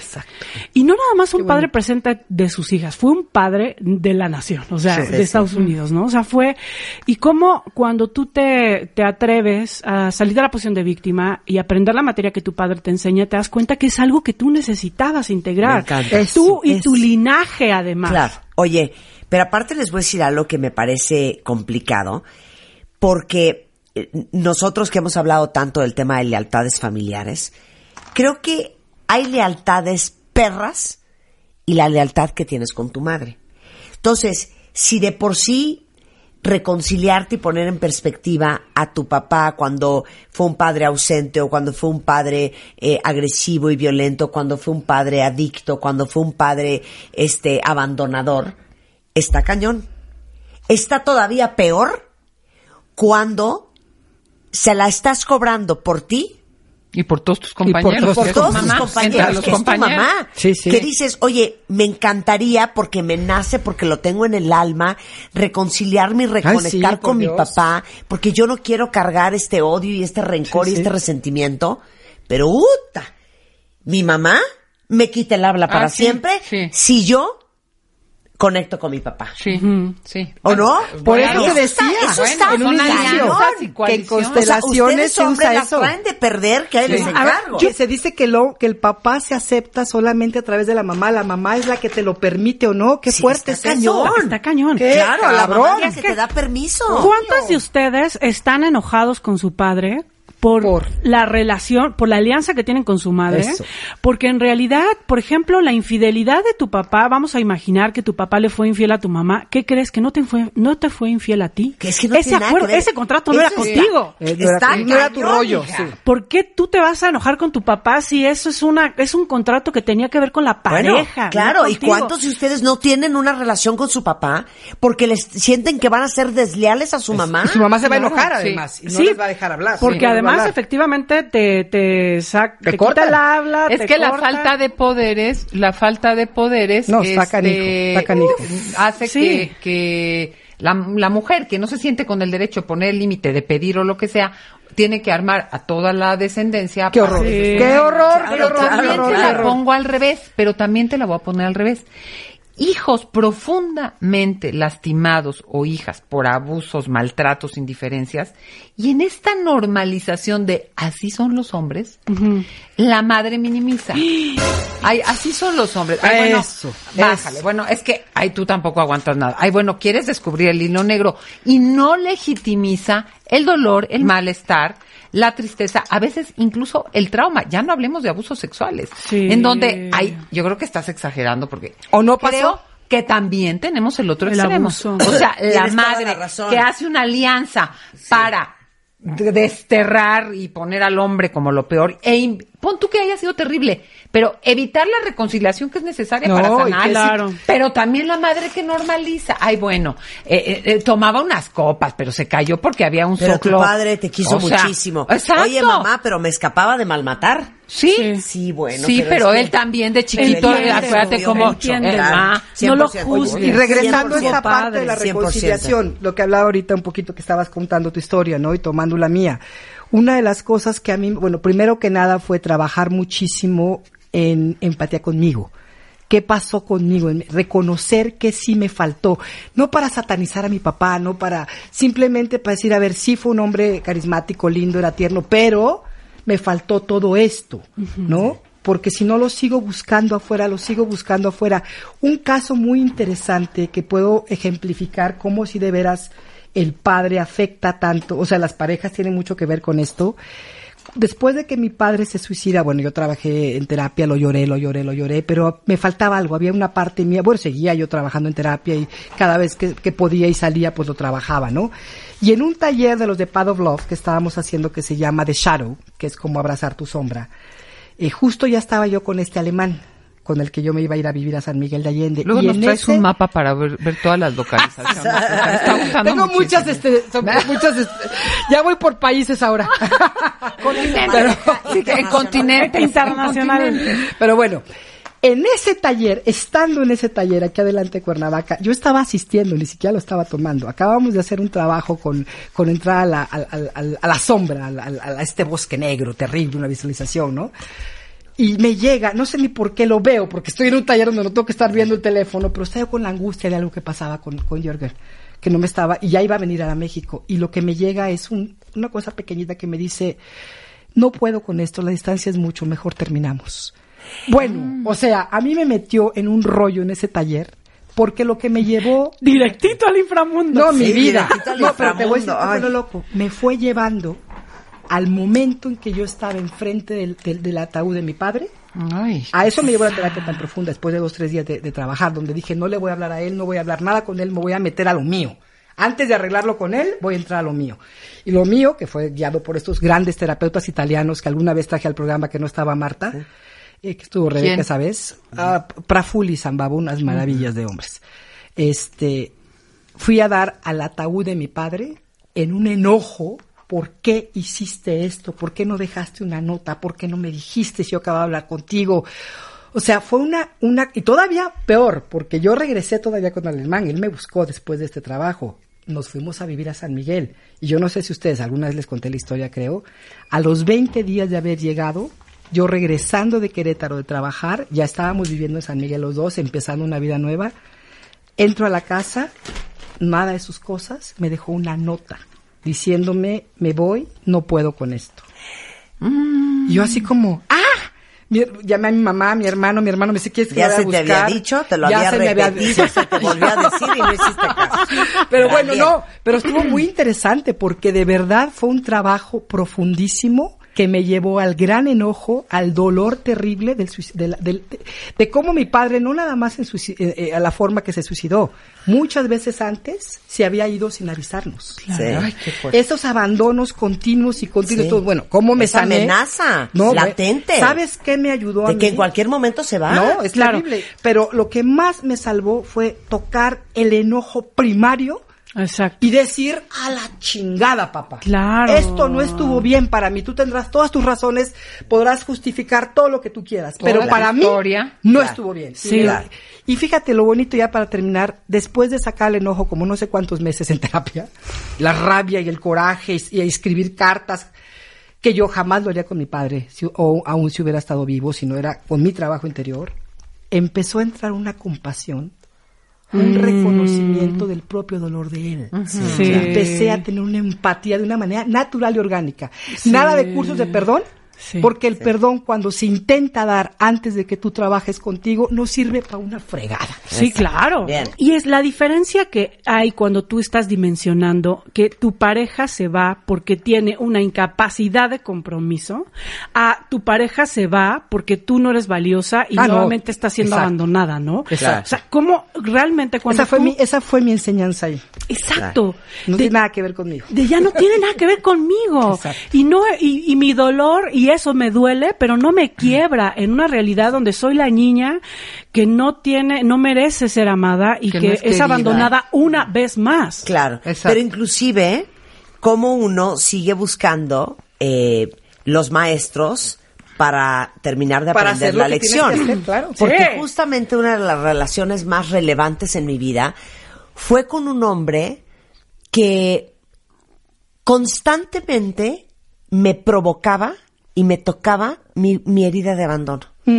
o sí, sea, claro, era, claro. estaba, pero no está, vivía en Me- no vivía en México, Sí, pero entonces estaba, pero incertidumbre. no estaba, pero, eh, pero era fiel, pero como que no tanto, pero no sabía, pero puede ser, pero te amo, aquí estoy, pero espérame, ya me voy a Rusia, pero entonces me ¿Al traía mundial? todo el tiempo, me traía todo el tiempo así en el, y con una angustia y una ansiedad. Yo te entiendo perfecto, era- manita. Qué cosa. Era lo que yo necesitaba para graduarme darte cum cuenta. laude Sí. de esa huella de abandono y darme cuenta que esa lección la tenía que terminar de aprender a trancazos. Claro. Y aparece Spider-Man. Ay, ¿Qué tal? guau. ¡Ay, qué bonito! De veras, hasta que uno no aprende la lección, uno Hasta uno avanza. no Oye, la lección. hay muchas mujeres muy preocupadas, y las estamos leyendo cuentavientes, de la, aus- la ausencia del padre. Mm. Porque son madres solteras, porque son mujeres Sí, claro. que por una razón u otra están sacando adelante a sus hijas y a sus hijos solas. Amo, cuentavientes, cómo se abren y sobre todo cuando abren su corazón todos los hombres que escuchan el programa. Hay muchos hombres bien preocupados porque por el momento no están en una relación con sus hijos y no saben si en un futuro quieren paz y luz de todos ustedes. Van a poder reconectar y cómo le hacen regresando el corte en W Radio. Estamos de regreso en W Radio en una conversación increíble, justamente celebrando a todos los hombres este próximo Día del Padre y nuestra importante relación con los padres de nuestras vidas, eh, con Aura Medina, con Ana Mar Orihuela y con Tere Díaz. Estamos hablando de los papás. Y antes del corte les decía que nos han llegado muchos mensajes de papás súper preocupados porque son alienados parentalmente, no están en una relación y están viendo a sus hijos y les preocupa mucho estos, estos meses y años de desconexión y cómo lo van a rescatar en el futuro. Quiero decir esta frasecilla para entrar a este tema, porque hemos hablado mucho, se habla mucho de la maternidad y que los padres ausentes, pero creo que el cambio hacia una nueva masculinidad hace hoy que cada vez más hombres reclamen su lugar como padres activos. Hermosísimos. Presentes y amorosos que no solo representa el sustento y la autoridad. El rol de los padres ha estado minimizado e invisibilizado y hay un compromiso, tenemos todos un compromiso de afirmar la paternidad redefiniendo la maternidad. Porque esa madre omnipotente, sobrepoderosa, dueña de sus hijos. Dueña de sí, no, no, no, por favor. Pero les digo una cosa, yo sí les quiero dar paz se los juro, y ayúdenme a hacer este caso, a todos los papás que ahorita están separados de sus hijos, yo se los juro, que todo cae por su propio peso. Así es. Y que un día, cuando sus hijos sean más grandes, se van a dar cuenta de muchas cosas que hoy no ven. Claro. Y todo se va a acomodar. Y es que Y parece mentira, mujeres. Marta, pero los vínculos, los vínculos están en el en la conexión desde el amor. O sea, entiendo que todos quisiéramos ver y abrazar. Pero si tú los amas, si verdaderamente estás haciendo todo para estar, si estás presente, conectado con tus hijos, ese lazo no se rompe. Nunca lo puedo. En realidad, el, Aunque no el estés lazo, con ellos aunque no no estés veas. con ellos, o sea, el la- el- lo que duele es la indiferencia, el que no, el que no haya un lazo de amor que te, que se alimente con pensamientos, con sentimientos, con intenciones. Cuando se rompe ese lazo, entonces verdaderamente van a sentir la desconexión, pero tú alimenta ese lazo. Y esto que estás diciendo, Tere, de verdad me parece importantísimo. O sea, creo que venimos de dos roles tan disfuncionales y estamos en un proceso de transición. Uno, donde las mamás son las dueñas de los hijos, las que renuncian a su No, propia vida, las que tienen facturas impresionantes porque entonces son ellas las que tienen que gobernar y elegir lo que sus hijos van a elegir y lo que sus hijos son. Y este rol tan disfuncional del papá ausente afectivo, proveedor, eh, constreñido emocional, ¿no? Donde realmente no tiene el, de- el permiso de vincularse con, con- con los hijos. Este rol está caduco y hoy estamos entrando a un nuevo, a una, un nuevo rol donde las mujeres damos espacio. ¿Cuántas de ustedes son que desde el viernes le entregan los hijos a su esposo, a su ex esposo, ya que se divorciaron? Tu, tu maleta, tu pañalera, tu mamila, y ahí te ves, tus hijos viernes, sábado y domingo. Y el, y ya ahí ve uno en los restaurantes, en los juegos, ¿no? Yo ahora con No, Isabela ahí qué bárbaro. los parques todo el tiempo lo veo. Llenos de papás Sí. O-. Jóvenes. solos, Con sí, los hijos, jóvenes, que van, porque además están los restaurantes, el cambiador para hombres, es. este, y todos Qué los bonito. espacios dando lugar a este nuevo rol donde, como bien dices, una paternidad más presente, donde es- ya no es la mamá la dueña de los hijos, o sea, hoy, y además cada vez es más, cada vez hay más divorcios, o sea, cada vez es más, Más Sí. presencia, Y yo si quisiera Yo quiero darle las paz como hijos, que sí nos cae el 20, que si nos cae el- Exacto. que sí nos damos cuenta y que todo cae por su propio peso. Y ahí quiero yo invitar a las mujeres, ya que nos están escuchando, y, y oiga, escuchen lo de nosotras mujeres, invitarlas a, a- a también ser un poquito más conscientes, porque a veces hacemos esto, usamos a los hijos para castigar al ex o al marido. Sí, es que No lo compensamos hagan. una falta de, veras. poder, como nos El- sentimos sí. impotentes y muchas veces en términos económicos, porque hay, que hay mujeres que se, se- se la juegan O ahí. sea, este no es el grupo de los Pues sí, G8. oye. Sí, no, no, no, no, busquen no. aliados. Exacto, no, no, busquen no jodan a sus hijos, no jodan a sus hijos por Oye, el otro ustedes. día eh, eh, hablábamos, eh, no sé si era con Juan Pablo Redondo Vidal Schmil, pero decía, es que qué ironía las de la vida. La verdad, cuentavientes. ¿Tú darías un riñón por tu hija? Claro. ¿Tú darías un brazo por tu hijo? ¿Tú darías la vida por Isabela? sí. Oye, no tienen que hacer nada de eso. Nada más no hables mal de su papá. Por ah, favor, no, eso no puedo. Ah, no, eso no puedo. Eso Fuerte. sí no puedo. Sí, porque además un riñón. Es horrible. Pero no hablar mal de su Pero hombre, al sí hígado, puedo. pero al hígado ese me lo acabo. Como Sí. hija que vivió esta experiencia y que lo he visto, es espantosísimo que nos hablen mal de nuestros papás. No, bueno. Finalmente es una parte mía, me estás diciendo que esa parte mía no funciona, no sirve. que soy terrible por amarlo. ¿Qué carajo? Es horrible, horrible, horrible. No lo hagan, Aparte, yo ya señoras. tengo mis propios dilemas Oye, internos, por Dios. vicios y dolores, como para aparte tenerme que chutar los tuyos. Y como hijo Claro. y como hija tienes todo el derecho de A decirle a tu madre, momentito, este señor es mi padre. Si tú tienes problemas Oye, con él, por cierto, tú. tú lo escogiste. Y tú lo escogiste, así que hoy no me vengas a fastidiar. Porque yo ni siquiera estaba, ¿eh? Exacto, yo, a mí ni me preguntaron. Exacto, Claro. exacto. Mira, yo tenía aquí, Marta, no sé por dónde quieres que vayamos, pero decía, bueno, aquellas personas que de alguna manera quieren acercarse, ver si pueden hacer algo, ¿cómo hacerlo bien? Porque luego hacemos acercamientos y aproximaciones nefastas que acaban resultando en una cosa catastrófica. En ¿te refieres a un papá que quiera ¿Cómo, acercarse? ¿cómo, ¿Cómo puedo? ¿Podría hacer algo como Papá, cosas- hijo o hijo a papá. pues mamá, Cualquier- mm, perdón, hi- hija o hijo. Ah. Ok, a un padre, sí. Yo primero diría algunas cosas. Si sufriste un abuso o un maltrato fuerte, primero tendrías que recuperar. Totalmente. Porque si no vas a ir a agredir y armar un Sí. de putazos ahí y va a acabar mal. O sea, te quieres desquitar. No Claro. quieres actualizar la relación. Sí, vas con el niño que- herido y no con el adulto. Por delante. Esa es una. Si dependes económicamente de él, pues te esperas a independizar. Sí, por Dios. No falta el que está ahí metido, le pide dinero para la gasolina, pero a mí no me hables así. Oye, Sí, pues, no, no, no, no, no. Entonces, No, estás ahí, te aguantas. Es que también hacemos cosas muy contradictorias. Estamos muy enojados, pero ahí estamos. ¿No? Es que eso. Y viviendo ¿Ustedes con a- ellos, ¿A ¿no? qué edad dirían que ya es funcional? Que un chavo ya no iba con sus papás. Que ya, que ya es funcional. Ajá, que ya. es- ya que, no es funcional. Yo diría que Ay, hay es que, hay que saber difícil. muchas Es que eso es- cosas porque depende de la relación. Sí, pero no de a los 30, por favor. personalidad. a los 30 pero- ya no. No, pues a yo los le diría 25. que de los 20 Yo digo que desde- bajos para, para- Terminas la universidad o un poco antes, bye, porque tu último compromiso como papá era pagarle la universidad. Exacto. Pero te voy a decir una cosa, eso sí. Sí, sí, no, No te voy a decir por qué. Sí y no. Porque la adolescencia se ha prolongado mucho. ¿En qué sentidos? El otro día no, mm, estaba platicando con un grupo de colegas y uno de ellos decía, es que, ¿sabes qué? Los años más difíciles, en la actualidad, como se está dando el mundo en todos sentidos, los años más difíciles de la infancia son los primeros 40. O sea, ¿A qué voy? Que lo amo. ¿A qué voy? Que, que Ay, ay, ay. neta, la adolescencia se ha prolongado porque los desafíos de la vida son muy complejos. Ok, bueno, a lo mejor, Ahora, a lo mejor vives en casa de tus padres. Bueno, A lo mejor vives en casa de tus padres, pero estás aportando. Claro. Porque por algunas circunstancias, yo cuando me divorcié, que tenía 27 años, 25 años, regresé a vivir con mis padres.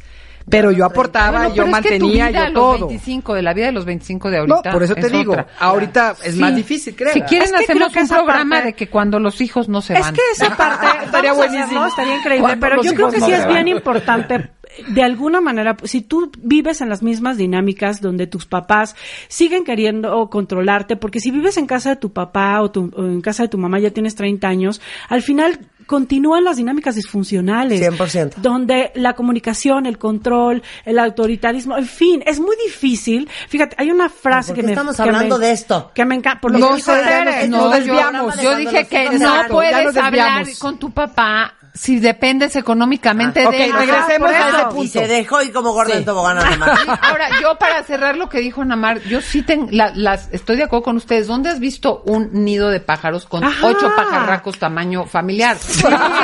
No caben, No se picotean. No, ¿Ves pero cómo eso. los avientan? ¿eh? ¿Cómo vas a y lo vuelven a aventar. ¿Cómo vas a tener una Es que relación esa es la verdad. No Estoy de acuerdo. Si Pero tú sigues que- viviendo y dependiendo económicamente 100%. de ellos. Y encima de todo quieres que de- respeten tus tu derechos y individualidad, a ver, pues paga la renta, Sí, lávate los calzones y vete O sea, a vivir yo me, solo. me, me, me- me lavas la ropa, me das para el lunch, me preparas y luego te voy a decir que por qué me tratas así, pues, o sea. Claro. A ver, si dependes emocionalmente de su aprobación, de su afecto, de su aprecio, vas a tener que trabajar porque para Fuerte. tener una actualización con tu padre tienes que tener cierta edad, cierta experiencia de vida, Emocional, cierta sí. madurez y humildad, porque Sí. si vas a ir a putear a lo tonto, entonces no vas a no no vas a lograr una actualizar la relación, sino vas a, a- a- ni a sanar tus heridas, sino a ver quién gana, sobre esto, cómo lo someto porque ya me sometió. sobre este aspecto, no sería mejor, porque así lo así me lo voy veo a yo. arrancar con los pasos. No sería voy. mejor, nada más, antes de hacer esto directamente con tu padre, buscar ayuda profesional Claro. y trabajarlo con un terapeuta y sacar el enojo y el llanto y el dolor Dependiendo, porque no todo mundo puede ir a con terapeutas, otros que hagan el programa, hay muchos Algo, libros. o escribir cartas No, tienes o que algo. hacer un trabajo personal, Tienes que hacer un como sea que lo hagas. de alguna manera. Ahora, punto uno. dile adiós al padre que no tuviste y dale la bienvenida o aguántate con el sea. padre que tienes hoy. Exacto. O sea, el que lo que no fue no será. Ni ya nunca. no, ese padre que tú necesitaste, necesitaste, hoy es otra persona y a ver qué te puede dar la persona que está ahí hoy o no te puede dar y solo quedas en paz. Porque Sí. a veces nada más necesitas decir, esto me lastimó. Ni siquiera... Loving what is. Sí, uno. Dos, yo diría, tienes que trabajar con el miedo. A la mayoría de la gente que no trabaja con el, con el miedo o es muy agresiva y, y a O lo se- que va es a o no cortar se mueve. cabezas o se apabulla la Sí, primera se congela. mirada, ¿no? Entonces, hay que saber que el miedo va a estar muchas veces al hablar con el padre mezclado de enojo. Y la culpa. Y la culpa. Y la culpa. Entonces, aprende a calmarte, Sí. cuestiona qué es lo peor que pueda ocurrir, que tengas que poner una distancia y no olvides la meta. La meta es sanar contigo, aunque él no cambie, y si se puede, actualizar la relación. Muy Y, a- y bien. mira que hay una cosa que dice Marshall Rosenberg de comunicación no violenta que me encanta. Al final, lo más importante es el vínculo, no la forma en cómo hagas las cosas. Exactamente. Cuida el vínculo. Sí. Cuida ¿no? el vínculo. Cuida el y el vínculo es una relación con el padre interior. Exacto, O sea, exacto. realmente tú puedes tener un papá muy tóxico al cual le pones límites, el cual no le permites cosas y a lo mejor uno diría el vínculo no está bien porque no lo abrazo, lo beso. No, el vínculo está bien. Mm. Está bien, Porque claro. tienes un papá al que le pones límites y, e interiormente has elegido ser un adulto frente a él y dejar de ser un niño. Ana Mar, eso es lo que yo había puesto como siguiente punto. Detén. Lo primero que Y tienes se que lo hacer. arruinaron. Sí. se los quiero decir. Detén lo que te lastima si sigue haciendo incluso importantísimo ese, eso. ese, ese uso y abuso. Claro. Oye, te quiero decir, no, primero aléjate si estás en riesgo, salvaguarda tu integridad física. A lo mejor no te puedes acercar porque la persona sigue siendo violenta y abusivo y no tienes por qué justificar lo injustificable. O sea, la violencia, los abusos no tienen justificación. no hay y lo primero que tienes que hacer es cuidar tu integridad. Claro, a veces hay una cosa ambivalente, porque me da, pero me chinga. Entonces, ¿cómo manejo la claridad de poner el límite ante el abuso, la violencia y el maltrato? necesidades, Y si necesito tus alejarme, necesidades y cómo me contacto todo. con mi Entonces, cuerpo y con lo que estoy sintiendo. y luego, en vez de entrar con chorros largos, a veces pide lo que necesitas. Concreto, no me hables así. O ven una vez a la semana. O mira esto. O pide cosas concretas y valora si sirve hablar o no sirve hablar. Pero ahí, ya me callo porque tengo que Pero valorar ahí, si sirve Tere, hablar. es importantísimo. Cuando hablas de límites, estar consciente que así como hay límites hacia afuera, hay límites hacia adentro. 100%. Y yo no voy a poder pedir lo que necesito si primero no establezco esos límites hacia mí, Totalmente. que me ayudan a definir qué es lo que yo necesito en esta relación. Exactamente, Claro. porque ¿para qué me voy a ir ahí de... Y llévate de preparado eso. Claro. Está y muy aparte, claro Esto no eso. es en, una, en un No, día.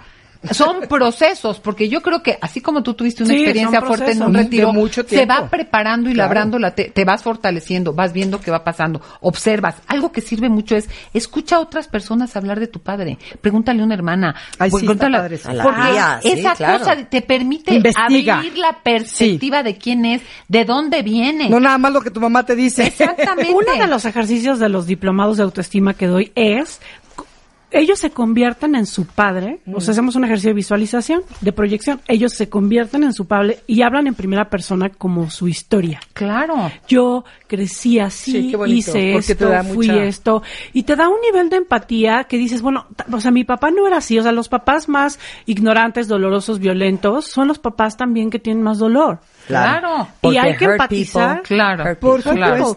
Y hay que empatizar con la historia, con las limitaciones, porque, perdón, o sea, los, pap- los abuelos que tú tienes no son los padres que ellos tuvieron. Sí, claro. Definitivamente. Sí, mi abuelo era maravilloso y un día mi padre se sentó conmigo y me dijo, sobrino. ¿sabes cómo era tu abuelo conmigo? Claro. Nunca me peló. Un día íbamos por la calle, vi una mujer embarazada y me dijo, ¿tú sabes cómo sucedió esto? Y le dije, sí, y eso fue su explicación sobre el sexo. Claro, estábamos hablando de los años Claro. 40, Sí, sí, 30, sí, yo no sí. sé. Sí. Pero nunca hubo una comunicación con Y él. yo también diría, Tere, o sea, ya el trabajo es con el papá del interior. Honestamente, ya dejen de molestar a sus papás. Porque hicieron lo que hicieron, Tere.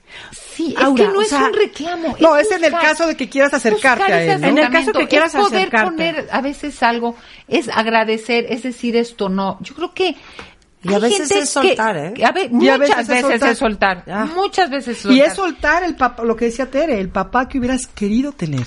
El ideal de padre, pues no, nadie es ideal y tú tampoco lo vas a hacer. Yo creo que hoy este enojo es un derecho para no asumir una vida adulta. O sea, yo estoy enojada con mi pretexto, papá. ¿no? exacto, es un derecho que me doy. Como para no asumir para una no- vida sí. adulta y para asumir la responsabilidad de crear una vida feliz. O sea, y yo creo que en verdad, o sea, los papás de hoy ya ni se acuerdan. ni se acuerdan ni cuando te ignoraron, cuando te maltrataron, ni estaban en una posición si de sobreviviente. De verdad, hay que trabajarlo en terapia, hay que trabajarlo con responsabilidad. Si se puede hablar con el padre, háblalo en una silla vacía, escríbele una carta. Yo hace poco les, les, les dejé un ejercicio en mi diplomado. Escríbele una carta a tu padre, uno, validando lo que te hizo falta, porque ¿qué crees? Sí, que es eso, eso que te hizo falta hoy es tu trabajo. Tú Ah, tienes, 200%. Tienes la Claro. tarea de llenar esas necesidades. Dos, reconociendo lo que no quieres repetir de él. Porque la mejor manera de honrar a los padres es no repetir sus errores. Sí. Oye, sí, y dejar de elegir como ellos. Y tres, agradece, agradece, porque siempre hay algo que agradecer de lo que hicieron, de su buena intención. Había, hay dolor, hay ignorancia, pero hay algo bueno. Y cuando uno limpia la casa interior, surge algo maravilloso e inesperado y es la compasión. ¿Y por qué no ahorita para cerrar? Cada una de nosotros agradecemos una cosa a nuestros papás. Y ustedes hagan lo mismo, cuentavientes. Exacto, Hoy hay que hacer una lista. Una cualidad, una cosita Venga, que te hayan dejado. vamos a cerrar. Pues carismático, extrovertido, eh, muy luchador, o sea, desde muy chiquito salió adelante, su mamá, su papá se murió cuando él era chiquito, entonces salió adelante, o sea, el permiso a ser abundante, trabajador y exitoso, pues es gracias a- al trabajo que él hizo. Bellísimo. Tere.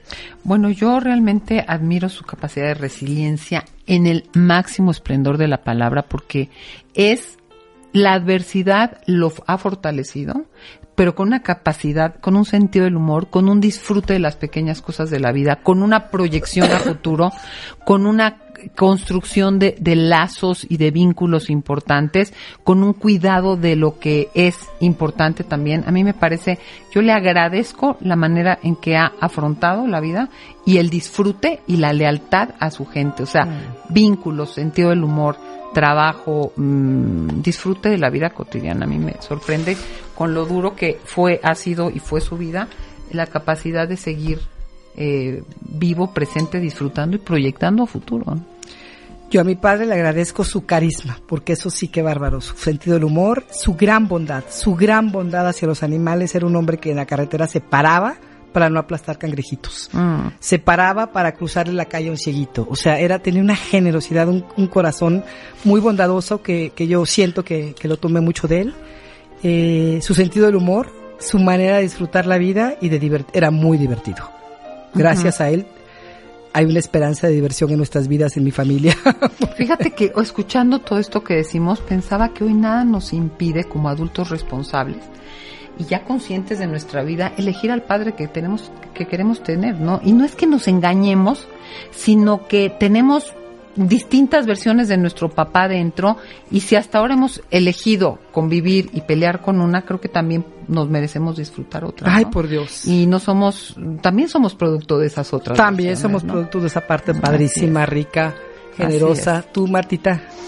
Em, yo le doy las gracias eh, por siempre enseñarme que nada es tan grave como parece y que nuestra perspectiva de la realidad y cómo queremos verla es lo más importante. A no perder mi centro, pero sobre todo mi propósito. Y yo siempre le agradezco a mi papá que me recuerde servir siempre a quienes me rodean y que mi misión en la vida es mucho más grande que yo. Y que si los talentos no son usados para el servicio de los demás, son un desperdicio. Absolutamente, absolutamente. Es un hombre muy sabio, muy generoso, muy inteligente. Ahora sí que Happy Father's Day, Dad.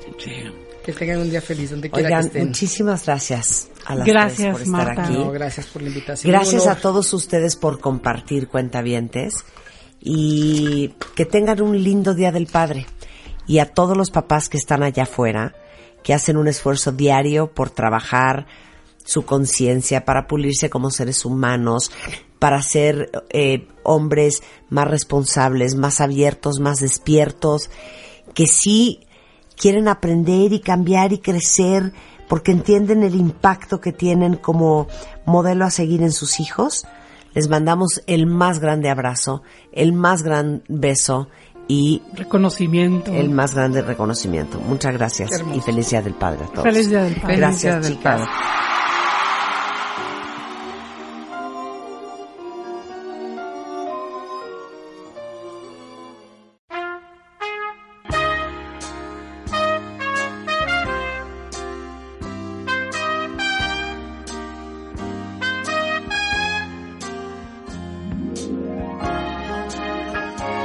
Ok, primero voy a presentar a, justamente es, es, es como el padre de las hipotecas. Lo Eh, amamos, es además. nuestro fundador de Tu Hipoteca Fácil, que es una empresa líder en servicios de asesoría patrimonial hipotecaria. Lo han oído muchas veces porque Fernando Sotogey ha venido a ayudarnos con el tema de las hipotecas. Pero ¿saben qué? Eso lo vamos a poner hoy de un lado. Fernando Sotogey es hombre, es padre, es hijo, Sí, es hermano. Y es padre de tres hijos. además. Y yo he platicado mucho con él de su paternidad. Y como padre divorciado, de todo lo que ha vivido, este, al ser padre de tres hijos, bienvenido Fernando Sotogey. Marta Bailer es lo Y te, y te invitamos porque eres muy divertido. ¡Bravo! ¿Sabes qué? Porque eres muy neto y muy transparente. Y aquí no, no queríamos que viniera un timador a echarnos un choro filosófico. Ah, gracias, gracias. O sea, queríamos que alguien que hablara con la verdad. La verdad, la verdad. Claro. Señoras y señoras, también está con nosotros un padre, hombre, muy inteligente, que me divierte mucho y que también no, no tima. Es honesto, es transparente y no podía faltar en esta mesa. Y que la verdad se me ocurrió a mí, acéptalo, Rebeca. Sí, Se totalmente. me ocurrió a mí. Sí. Y yo, pero yo dije, gran- muy bien. un gran mercadólogo, un gran manager, crítico de televisión, productor musical, juez, amigo, amante, hermano y padre. Él es Arturo López Gavito. Bienvenido. Bienvenido Arturo, por favor, faltaba más. Mi casa es su casa. Y last but not least, está con nosotros un gran amigo, guionista, productor, locutor, reportero, corresponsal, este, locutor de radio, de televisión, catedrático, conferencista, colaborador en diarios en Estados Unidos, en México. Él es Leonardo Kurchenko. Ok, pero primero yo quiero que todos se presenten y digan quiénes son, cuál es su estatus, a qué se han dedicado, eh, son padres de cuántos y, y, y, y un poquito de, de cómo es su vida y qué han hecho en la vida. Adelante, Fer. Vas, Fer. Bueno, yo soy Fernando, soy hombre en todo el sentido de la palabra y para ser hombre se necesita tener eh, congruencia entre lo que dices y haces y te agradezco mucho que me veas así, Marta. Eh, soy papá de tres hijos, eh, una hija de 19 años, un hijo de 17 y una de 14. eh, a los que adoro con todo mi corazón y como tú sabes he vivido un divorcio muy difícil, muy muy complicado, ya platicaremos de eso. Soy novio, soy novio de una mujer extraordinaria, una mamá divorciada, con dos hijos extraordinarios también, una niña de 16 y un niño de 12. Eh, soy hijo de una mujer eh, extraordinaria que sacó adelante a dos hijos en su momento de una forma brillante, brillante también con un divorcio muy complicado. Soy hermano de, de- de- de mi hermano Eduardo, este, eh, y, y tiene una hija preciosa y este, un hijo maravilloso. Soy fundador de una empresa que ha sido líder en el mercado, eh, que las hemos visto negras, ha habido años complicadísimos, ha habido momentos sumamente difíciles. Y al final del día soy un mexicano que, que disfruta lo que hace, que, que ama a México y que quiero dejar todo lo que toco mejor de lo que lo encontré. Me cuesta muchísimo trabajo entender cómo la gente puede no, no querer ser mejor en la vida y no dejar las cosas mejor. Me cuesta mucho trabajo la mediocridad, Marta. Me frustra la mediocridad. Soy un hombre que aprendí a llorar. Antes no lloraba. Con mi divorcio aprendí a llorar. En gran medida me ayudó. Sí, sí, si vieran la cara de Marta que está poniendo y rebe. Yo no sabía llorar. Yo vivía, en mi tristeza la vivía como enojo y con mi divorcio, con todas las, la- las terapias que tuve y todo esto, con una magnífica psicóloga que me guió, Mariana García, que se me oye por ahí, es una maravilla, este, aprendí a llorar. Y aprendí muchas cosas. Siempre tuve la influencia de las mujeres muy cerca. Tengo una, tengo una mamá, la fortuna de una mamá extraordinaria. Y, soy un hombre que busca ser mejor todos los días. Cuesta un trabajo espantoso, soy un hombre que soy congruente y cuesta más trabajo todavía, más trabajo ser congruente, más en un país como el que estamos viviendo. Y ser hombre de un padre de dos hijas, por ejemplo, Marta, lo platicamos Arturo y yo, ser papá de dos hijas es lo más importante que puedes tener en la vida. Porque tienes que educarlas con las mismas herramientas que educo yo a mi hijo, pero dándoles un impulso adicional porque tienen que ser más fregonas. ¿Por qué? Porque se van a encontrar con, roadblocks, con, con, con, barreras que las van a limitar por machismo, por misoginia, por, por absurdos que vivimos en México y en el mundo en general. Y eso me da una gran satisfacción ver cómo se van desenvolviendo. Tú sabes, Federica, mi hija lleva viviendo en Nueva York un año, sola, a los 18 años. O sea, empezó a los 18, ahora tiene 19. Y, y, y es increíble el ver cómo se desenvuelve en la vida. Y eso no es otra cosa más que el, el, ver una enorme capacidad en ella y darle la seguridad de que podía lograr lo que se diera su regalada Usted, gana. Ustedes saben que dicen que los hombres, los padres hombres, son quienes les dan el autoestima a las, a las mujeres. Seguramente. Gracias a nuestro papá. Bueno, muchas gracias por tu introducción, Fer. Esta es una introducción. Arturo López Gavito. Bueno, como muchos hombres mexicanos de mi edad, yo crecí en un hogar en donde las mujeres llevaban la batuta. Yo recuerdo mucho a mi padre, hoy soy huérfano de padre y madre, recuerdo mucho a mi padre tomando una de las actitudes más resilientes que yo he visto en mi vida, siempre eh, permitiendo que tanto su suegra como su esposa pudieran llevar la casa y los valores educativos de la casa también. Eh, crecí entendiendo que lo más importante en una relación es la, comunicación y extraño mucho el tema de la comunicación en, en, las parejas. Hoy en día, pues bueno, yo vivo con mi hijo. Eh, mi Arturo quiere ser, quiere ser un músico, quiere tocar la guitarra también y me he encargado pues de su educación a lo largo de, Eres, de este tiempo. digamos padre soltero. Soy un padre soltero. Eres padre soltero. Muy bien, muy bien y admiro muchísimo a la mamá de Arturo, una mujer extraordinaria con la cual estuve casado 21 años. Era una gran, gran, gran mujer. Eh, y hoy me encuentro eh, viviendo esto de lo que hablábamos de una, la nueva masculinidad, en donde entiendo que estoy hecho de mis errores y que lo mejor de mí son los aprendizajes que he podido ir obteniendo en el camino, más allá de los títulos y más allá de los cargos que yo he ocupado, que son absolutamente secundarios. Porque tú cuando, cuando tú llegas a una, a una nueva relación o llegas con una persona, no eres eh, el título de lo que has cosechado profesionalmente, sino eres tú mismo, con tus propios errores, con esos fracasos de los cuales aprendiste y de los cuales creciste. Y me parece que, que esta mesa es una mesa muy honesta porque el hecho de poderse abrir y de decir que tú eres más grande, Fernando, precisamente porque has llorado, yo considero que yo soy más grande porque he aceptado abiertamente los errores que he tenido y mi vulnerabilidad como hombre es lo que me engrandece como hombre. Qué bonito. Leo Kurchenko, bienvenido. No, bueno, después de escuchar esto, yo creo que no, no. Leo, platícale a la audiencia quién eres tú. Yo estoy de acuerdo con lo que acabas de decir y yo creo que el rol del hombre en el mundo se está redi redefiniendo.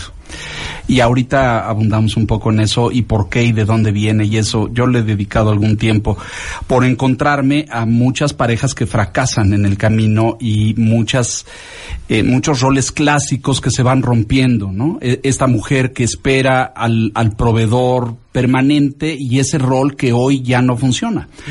O señores que nos encontramos eh, terriblemente choqueados cuando tienes una pareja que trabaja, produce, es creativa y te dice quítate que ahí te voy porque soy eh, y estoy tan segura de mí misma que no te necesito a mi lado, ¿no? Y de repente el hombre se, se desubica de eso, ¿no? Es decir, y entonces yo qué hago o qué cuál es mi función sí, y cuál sí. es mi rol en esto. Entonces yo quién soy? Yo soy un, um, un señor que eh, tengo dos matrimonios, me divorcié del primero, estuve casado 12 años en el primer matrimonio y luego pasaron cinco años eh, y me volví a casar. Y en este segundo matrimonio tengo 10 años con una fantástica y joven mujer. Y, eh, y joven es subrayar. Sí, sí, un idiota. Bueno, bueno, es notablemente más joven que yo, eso es importante subrayarlo. Este, eh, tengo tres hijos, tengo una niña de 24 eh, que acaba de terminar la universidad brillantemente, un joven de 22 estudiando y un niño de 9 de mi segundo matrimonio. Trabajo en la comunicación hace muchos años, soy eh, soy el menor de siete hermanos con una historia fantástica que el radio no nos va a permitir que les cuente. Eh, soy hijo de un inmigrante ruso que llegó a México con una mano atrás y otra adelante y hubo que hacerse la vida como tantos otros inmigrantes llegan a México. Eh, tuve una madre fantástica, eh, sensible, cariñosa, poderosa, trabajadora, eh, innovadora, hizo una fundación para niños enfermos en los años 50 del siglo pasado, cuando eso de la filantropía y las ONGs no existían. Y a mí me impulsó enormemente eso a ver que buena parte de la vida tiene que ver con el compromiso social y buena parte de darle sentido a tu vida tiene que ver con pensar y hacer por y para los otros, ¿no? Eh, mi madre jugó un papel importante en mi vida y ya soy hermano de siete, cuido a los que puedo, este, eh, soy padre, soy, mis padres ya no están conmigo, tristemente, ya, ya se fueron. Uno quisiera que los padres se quedaran para siempre, ¿no es cierto? Y que estuvieran ahí, eh, o, o- que te vean y que los hagas sentir orgullosos de lo que has hecho en la vida, ¿no es cierto? Y bueno, pues aquí estoy aprendiendo un poco y tratando de transmitir. Hoy estoy muy obsesionado con transmitirle a mis hijos, ya en edad pues adulta, adultos jóvenes, pero eh, algo de lo que he aprendido en el camino, ¿no? Y, y no solamente con el ánimo de ahorrarles tropiezos y descalabros, sino que entiendan desde muy jóvenes eh, dónde están los acentos de la vida o dónde están las cosas importantes y que no te pierdas en, en, en tanta en tanto oropel que hay en, en el camino, ¿no? Por ahí. ¿Qué es lo más complicado y lo más duro de ser hombre, Arturo? Bueno, mm, que siempre tienes las de perder.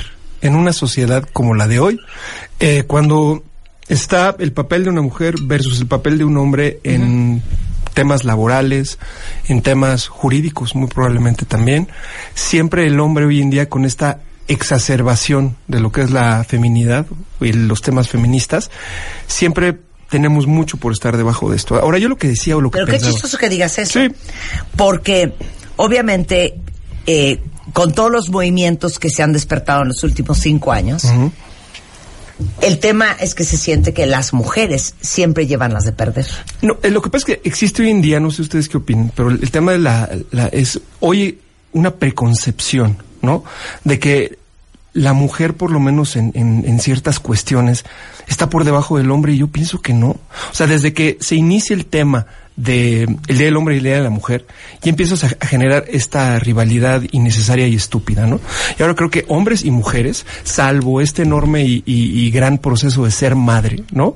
Y todo lo que esto conlleva, somos exactamente iguales en todo, absolutamente. Y, de hecho yo te diría, Arturo, lo que platicamos también antes de, de entrar al aire, o sea, las mujeres en el mundo que estamos viviendo hoy están mucho mejor wired o conectadas para ser exitosas que los hombres. Y me explico. En- desde las épocas de las cavernas, la prehistoria, las mujeres se quedaban en casa tejiendo, armando, eh, procesando cosas muy finas, detalles muy finos. Y los hombres salíamos y cazábamos, y éramos estas bestias brutas que, que tenían conocimientos este, de- en base a la experiencia, pero no desarrollaba estas habilidades, digamos, materiales o- o minuciosas. Y las mujeres, yo siempre lo he dicho, que son mucho más cuidadosas que nosotros. Y eso para mí es una cosa que debemos reconocer sin lugar a duda. Para mí las mujeres son mu- están mucho más preparadas por su forma de ser para el tema de desarrollo profesional hoy en día. Sí es cierto que han sido abusadas brutalmente en todos los ámbitos, este, y, y bajo ese estúpido pretexto de que son más débiles, pues sí es que eran más débiles quizás físicamente, pero no eran más débiles intelectualmente, no eran más débiles desde el punto de vista sociológico, desde el tema psicológico. Eh, de hecho, son bastante más hábiles que nosotros los hombres para que manipular y, y para hacer las cosas sé si ya platicaré mi experiencia personal en algunos, en algunos temas en sentido, ¿no? Pero lo que sí es muy cierto, Marta, es que a mí, por ejemplo, lo, lo- lo más difícil como hombre es que no tienes derecho a fallar. No puedes fallar como marido, no puedes fallar No como papá, no puedes fallar en tu empresa, no puedes fallar como empresario, o sea, no puedes fallar, A mí Marta. Eso me trauma y eso que yo, eh, por lo menos eso es lo que dice mi marido, eh, soy más hombre que mujer. O sea, tengo un lado muy masculino. Pero eso me, me, me da un shock espantoso. El hecho de que la, el valor, la, el éxito de un hombre está basado en qué tan, valga la redundancia, exitoso profesionalmente seas. En todos sentidos. A diferencia de las mujeres, si eres mujer, y vamos a ser bien sinceras, y eres una chingona, y eres una máquina de producir ideas, eh, eh, lana, Como tú. trabajo, oye, es un gran plus, Sí. Pero no es algo que intrínsecamente se ha esperado de una mujer. Un hombre, Era, desde era. que nace, Yo creo que era. Pero esto Marta. cambió. yo creo que sea, no, yo creo que todavía. Tus. Yo también hijas, creo que mis todavía. hijas. Yo creo que todavía, perdóname. Ah, sin duda general, Perdóname. sí. O sea, se los estamos Si diciendo a eres las mujeres. una fregona, Sí. qué plus. Pero si no eres una máquina, Ok, ya te entendemos. oye, nadie te va a juzgar, ¿eh? Claro. Si te dedicas al hogar, a los hijos, Pero al hombre a sí. tener, a tener Pero al hombre la sí. ropa planchada, la casa impecable, Es los lo que niños tocas divinos, culturalmente. Estás perfecta, ¿eh? Claro. Los hombres, si ustedes no son unos chingones, Estamos son jodidos. básicamente unos losers. Sí. Es correcto. Y para lo que vinieron a este mundo, pues no lo están haciendo. Es correcto. Es correcto. Eso, eso no, Totalmente. Totalmente. me trauma. hay una carga cultural brutal que, que yo insisto, creo que esto está en, en transición y en cambio en los, es de- y lo, lo ubico de los sesentas para acá y del surgimiento del movimiento feminista y del empoderamiento de la mujer y bla y todas estas cosas. Pero eh, ya no, pero sí, la mujer estuvo sobajada, acosada, marginada, escondida en el rincón. Las expectativas eran pues las del hogar. Y la expectativa del hombre era salir y hacer todo lo demás Claro. y triunfar y ganar y proveer y Sí. mantener y que todo el mundo estuviera sano, feliz y contento. Ese rol está cambiando. Y está cambiando por mujeres como tú, gracias a Dios, ¿no? Que, digo, ustedes no lo saben, pero Marta gana más que nosotros tres juntos, ¿no? Bueno, sin duda. Es, Cállate. es una excepción, es una excepción, porque no hay eh, 10 millones de Martas en México que ganen más que los hombres. Es decir, todavía la mujer tiene un ingreso salarial y profesional inferior al del hombre. hombre. Incluso en roles eh, equivalentes, digamos. Porque Yo es- no puedo creer la angustia y la presión. Pero es más y pienso que en los millennials que están escuchando, qué nervio, Sí. con qué vara las mujeres miden a los hombres y con qué vara los hombres miden a los hombres. Sí, sí, sí, sin duda. Mira, Ahora, sí hay diferencias socioculturales, como decía Arturo. Es decir, depende el, el nivel socioeconómico y estos valores van cambiando, ¿no? Se modifican. Esto que acabas de decir es fundamental de clases medias para arriba, ¿no? De clases medias para abajo, es- es- estos valores cambian un poco, aunque son extendidos en términos de la masculinidad está en razón directa con su capacidad de, pro- de proveeduría, Sí, ¿no? exacto. El proveedor Claro. potente es un gran hombre.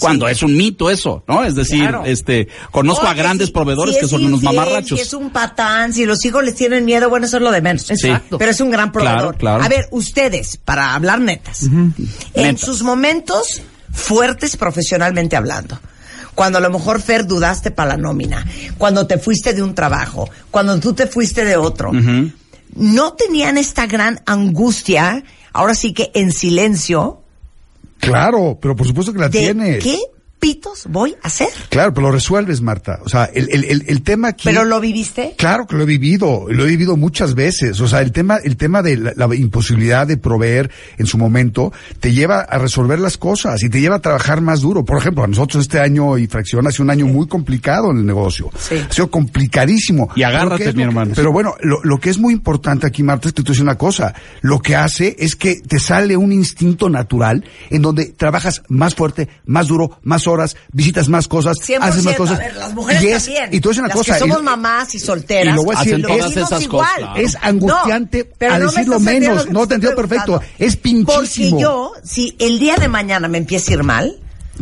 te lo juro que psicológicamente, porque yo estoy en esa posición, porque estoy casada, bueno, ahí está Juan. Claro, claro. Pero en su caso, No hay, do- no hay No. dónde. no, no hay dónde. No hay dónde, claro. Ahora, también, puedes decir- también hay otro lugar, que es el lugar de la planeación. Y eso tiene que ver con la nueva masculinidad de lo que les hablo. Es decir, si tú eres una persona ordenada en tus finanzas, que es, por ejemplo, ¿cómo vivo yo en ese sentido?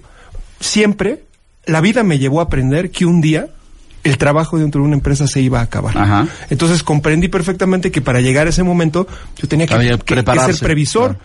y preparar el camino. Se acaba de pronto una, un- un- una posición en una empresa y veo que me quedo yo conmigo, nada más. No tengo a dónde voltear. Entonces, Ese es el punto, no claro, tienes dónde claro voltear. que está la angustia. Y tenías angustia. Pero Marta, te tienes que No, reinventar. pero quiero que me hables de tus adentros. Sí, claro. De tus, de tus, de tus adentros. Eh, Claro. más que por una preocupación económica, me preocupaba yo por cómo me iba a reinventar. Cómo iba a ser una mejor versión de mí en un lado independiente. Después de haber sido parte de corporaciones durante 30 años de trabajo. Ese es el reto. Cuando tú dejaste tu chamba, después de 24 años. después de 24 En años. esta casa que hoy nos alberga. Pero yo, yo me acuerdo, pasar. yo me acuerdo, estaba yo a tu lado, Es correcto, sí. de, de el mundo que traías cargando en los hombros y de la dimensión de las decisiones que tenías que tomar para sobrevivir. Y además esa, esa terrible, eh, tú decías eso, ¿qué es lo más feo de ser hombre? Eh, No puedes fallar, es decir, te tienes que parar al día siguiente, aunque te lleve el nabo y te sientes que te quieres quedar debajo de la cama, Es eso. porque estuvo feo, porque no estuvo padre, no te sentiste bien, no te valoraron como persona, lo que fuera. Pues hay que pararse porque hay que pagar la colegiatura de la criatura, porque hay que traer el súper a la mesa, etcétera, porque es una obligación que traes cargando culturalmente. que Pero sí. te voy a decir otra. Eso no se acaba. No se acaba. No se acaba. Yo pasé ya los 50 años, ¿no? Y estoy a la mitad de la década que sigue. Y uno diría, bueno, pues ya uno podría relajarse un poco en decir, hay algunas cosas básicas o esenciales que están resueltas y ya, pues los niños ya agarraron su camino y eso. Pero no.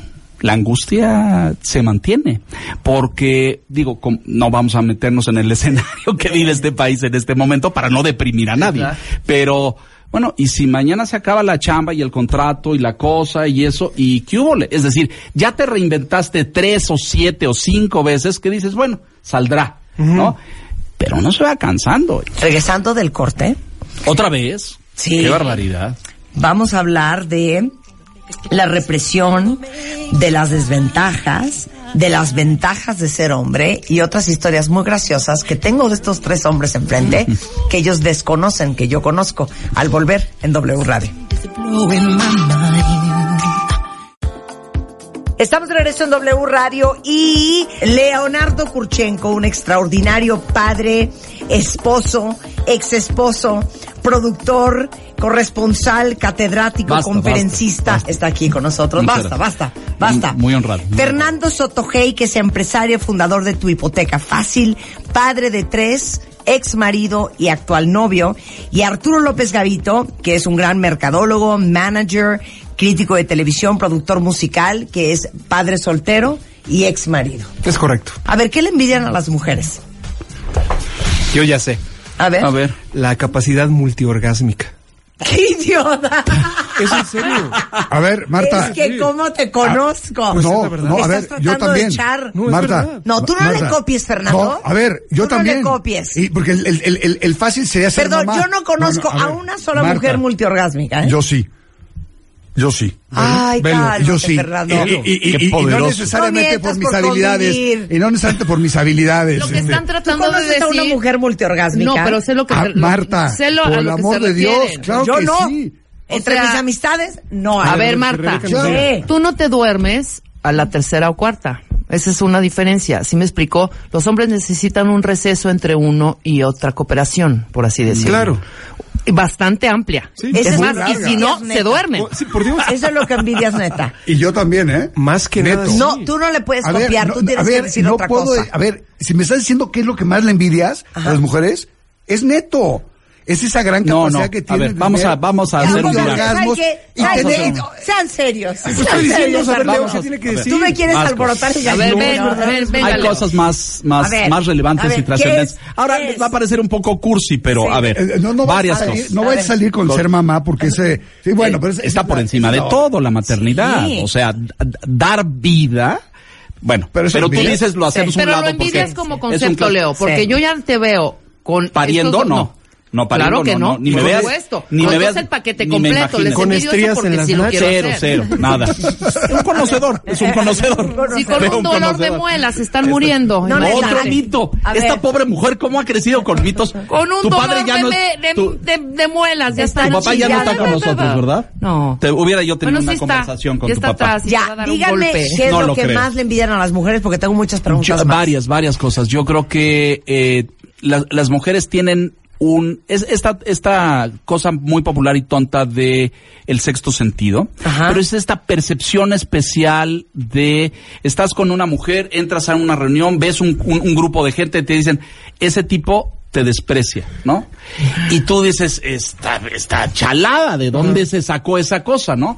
Y luego la historia se acomoda a que tenía razón, a que esa intuición generalmente luego las mujeres abusan de ello porque dicen es que yo me la, como tú, como tú, que yo me la sé todas y yo lo sé todo, pero las mujeres sí tienen una intuición La tenemos particular. todas, Leo, todos. Ah, Todos ya, ya los- está, ya. está mi lado femenino salió. su lado femenino. Mi lado Fer, femenino salió. celebro que tú A no tengas Claro, no, no, te, te voy a explicar por qué. Malcolm Gladwell tiene un libro que es maravilloso que le, re- re- le recomiendo leer, que se llama Blink. Como no es Y muy lo- famoso, y, claro. y lo que dice es que el ser humano tiene esta capacidad, este sexto sentido, y De lo que hemos hecho, exacto. eh, lo que hemos hecho es racionalizar las cosas porque ese es el proceso mental que hemos vivido a lo largo del desarrollo sociológico del ser humano. Y todos tenemos esa capacidad de que este cuate me cae bien, me cae mal. Lo que pasa es que los hombres lo racionalizamos mucho más y le damos una, una capa de protección, digamos, adicional porque tenemos un interés en el negocio. Porque Claro. tenemos No han dicho nada más valioso de lo que dije yo, con Este, todo respeto. Nos trata de humillar. momento, ¿no? Una más. Eh, esto de la de lo que las mujeres también hacen gala y, y se mofan y, y- y- pero y excesivamente que dicen que son eh, multitask o pueden atender muchas veces que me parece un mito también pero el Sí, tema yo también de estoy fondo de es- acuerdo y soy mujer y yo no soy multitask, no, por pero, ejemplo. pero el tema es que sí tienen una sensibilidad para atender o ver Eso sí. cosas que están sucediendo Estás hablando por teléfono y diciéndole al niño que se va a caer en la ventana y ya estás oliendo que No. se están quemando los O frijoles. yo he estado Sí. en reuniones contigo en una sala y estás eh, atendiendo la conversación y estás viendo qué está pasando con Arturo del otro lado Sí. y que el mesero ya se tropezó y se le cayó la copa. Y claro. todo lo viste. Como yo soy muy femenino y me siento muy orgulloso y honrado en decirlo públicamente en esos poderosísimos micrófonos. Así es. eh, eh, he desarrollado algo de esa de Claro. esa capacidad, como decías tú, que decía Cladwell. Muy bien. Adelante sus preguntas, señorita. A ver, Dígame.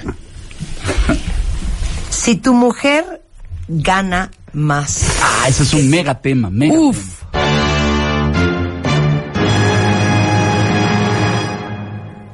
¿han estado en esa posición? Nunca. Tampoco. Lamentablemente no, pero insisto, insisto, me avecino, ¿eh? A ver, a ver. Me avecino. A ver, a ver. Estoy cerca. ¿podrían? Sí. Por. Porque me daría mucho gusto ver a mi pareja triunfar y realizarse y que se moche con lo que. Sobre todo por el moche. Absolutamente. A ver, Marta, es un tema de desarrollo. O sea, cuando tienes una pareja, estás en un equipo, estás en un proceso de vida en donde estás desarrollándote. Te- te- aunque suene cursi, es cierto. ¿No se sentirían amenazados? Claro que no. A ver, a ver, yo hago acotaciones porque eh, tú nos estás pre- presenta- preguntando aquí Sí, a los presentes. sí. Pero yo he conocido muchos hombres, parejas de mujeres exitosas. En el, en, en donde he, he trabajado y transitado por la vida, he visto muchas mujeres, porque esta industria tiene muchas estrellas y muchas mujeres muy inteligentes y capaces.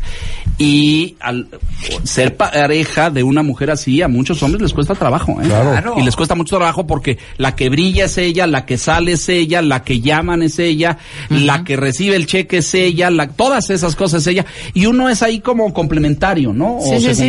Y yo he visto docenas de parejas fracasar Sí, que truena. jun- de hombres junto a mujeres Pero es un tema de. Me gustaría visto razón. también Es un a tema. muchos hombres Claro. dejar a las mujeres cuando... Prosperar. Distinguida Claro. señora, quiero yo Ay. acotar un punto que me parece valioso Sí, sí, en sí, esta, sí, ma- sí, esta sí. tarde. ¿Es del sexo? No, no voy a hablar ya de sexo, ya, ya fui censurado. Gracias, Arturo, te lo Es agradecemos. muy fácil. ¿Están de acuerdo conmigo que el verdadero amor nace de la admiración? Sí. Ok, hay entonces gente que lo si sostiene, tú sí. realmente quieres a una persona y la admiras, qué mejor que tu pareja se pueda realizar y que crezca y tú la puedas admirar y que ese éxito se pueda compartir. A ver, yo te doy un ejemplo muy claro cuando yo estuve casado. Mi ex, mi ex esposa tuvo un negocio muy exitoso de bolsas de, de, de PET reciclado, que ella eh, hizo un research increíble, las, las procesó la tela, la, iban a comprar en China, no la compró en China porque implicaba un tema muy complicado de carbon eh, footprint y demás. Hizo un negocio muy exitoso donde ella empezó a ganar su dinero y le iba muy bien. O sea, y realmente iba muy bien y estaba haciendo rompito paradigmas, muchas cosas fregonas. A mí me dio mucho orgullo cuando ella hizo eso y me dolió mucho cuando lo dejó. Porque yo sí creo que era una mujer que, que tenía esa gran capacidad de generar. Entonces, para mí es padrísimo que las mujeres sean exitosas. Y, y te voy a decir una cosa, si a mi ex esposa le hubiera dado éxito este negocio y me hubiera sacado de trabajar, digamos, o, Sacado, trabajado, ¿eh? ¿eh? o, o- o trabajar por gusto, claro. ¿no? O trabajar por gusto, me hubiera dado mucho gusto. Claro, por supuesto. Y si ella me hubiera dicho, oye, este- estas, estas vacaciones las voy a pagar yo. Ustedes no tienen wow. autoridad moral porque ninguno de los tres lo ha vivido. Exacto. Bueno, o sea que voy a irme cierto. a la siguiente pregunta. Venga. Venga. No, no, pero yo hoy estoy casado con una mujer muy exitosa profesionalmente, de quien Sin me duda. honro en decir que le cargo orgullosamente el portafolio. Y voy a juntas con ella en calidad de su Yo asistente. decir, le cargo la American Express. Bueno, ya que lo mencionas. Oigan, eh, muchos cuentavientes aquí están discutiendo el punto porque se volvió un programa eh, eh, polémico. ¿Quieren las mujeres que hablen sobre su percepción? Sí. Por ejemplo, ¿entienden a las mujeres? Ah, qué buena pregunta esa. Eh, O sea, ¿sienten que entienden? algunas cosas sin lugar a duda y hay momentos en los que de verdad auténticamente te lo No digo, entiendes. Ok. porque porque volvemos al Pues tema pongamos los hombres somos ¿Qué de no cajoncitos sí, sí, ¿qué no Nosotros entiendes? racional- ¿Qué no entiendes? cuando mezclan sentimientos Con razones y de, de- argumentos. de tiempos no no sin razones y argumentos con tiempos combinados o sea ¿Qué? estás hablando del presente Sí, de un claro. tema Pero es que hace repente- tres años tú dijiste Ensaladas, que... Marta, ensaladas. Ensaladas. no sé qué sean las ensaladas, pero Sí, que seguramente haces un, eh, que todo está hablando mezclado. de A y acabas en Exacto. Z. Y entonces esa parte, honestamente, cuando cuando cuando mezclan sentimientos con hechos y O sea, tiempos, su falta de compartamentalización. ¿Existe esa sin palabra? lugar a duda, no la acabas de Lo inventar. y dijiste mal, bueno. pero sí Sí, sí. Pero. Compartamentalización. Más o menos, sí. Sí, ¿no? Eh, Es, co- es correcto. Hay, algo, hay algo que ¿Hay yo no entiendo que de, de las mujeres, que tiene que ver con el tema de cuando inicias una relación y empiezas a cortejar, ¿no? Sí. ¿Por qué todas las mujeres siempre empiezan con el tema de la indiferencia? Siempre se tardan en contestar, se hacen como que no impactaste la vida, este, te dan largas, ese tipo de cosas. Es una Arthur, cosa- Arthur, te respondo. Es otro arquetipo. Claro, sí. ellas tienen que enviar el... Este es tal vez el más grande tema de comprensión del muy complejo lenguaje femenino. Doble señal. Ok. Sí me interesas, Pero tienes que pero trabajar. si yo te lo dejo ver de inmediato, a lo mejor voy a provocar tu desinterés. Por ende vas a salir corriendo. Sí, porque los hombres son cazadores eternos. Claro. Exacto. Pero perdón, es que si uno manda un mensaje no hay respuesta. Manda otro mensaje, tampoco hay Ahora, respuesta. ¿quieres someter en esta mesa alguna duda que tengas actualmente sobre alguna relación? No, no, no, simplemente, a ver, estoy con mujeres expertas. noto, Arturo, está en esta Y etapa. con mujeres Sí. expertas y con hombres expertos para que ¿Sabes también me corrijan. ¿Por qué? Te lo voy a decir en inglés. Venga. Porque one pursues what retrieves. Ok.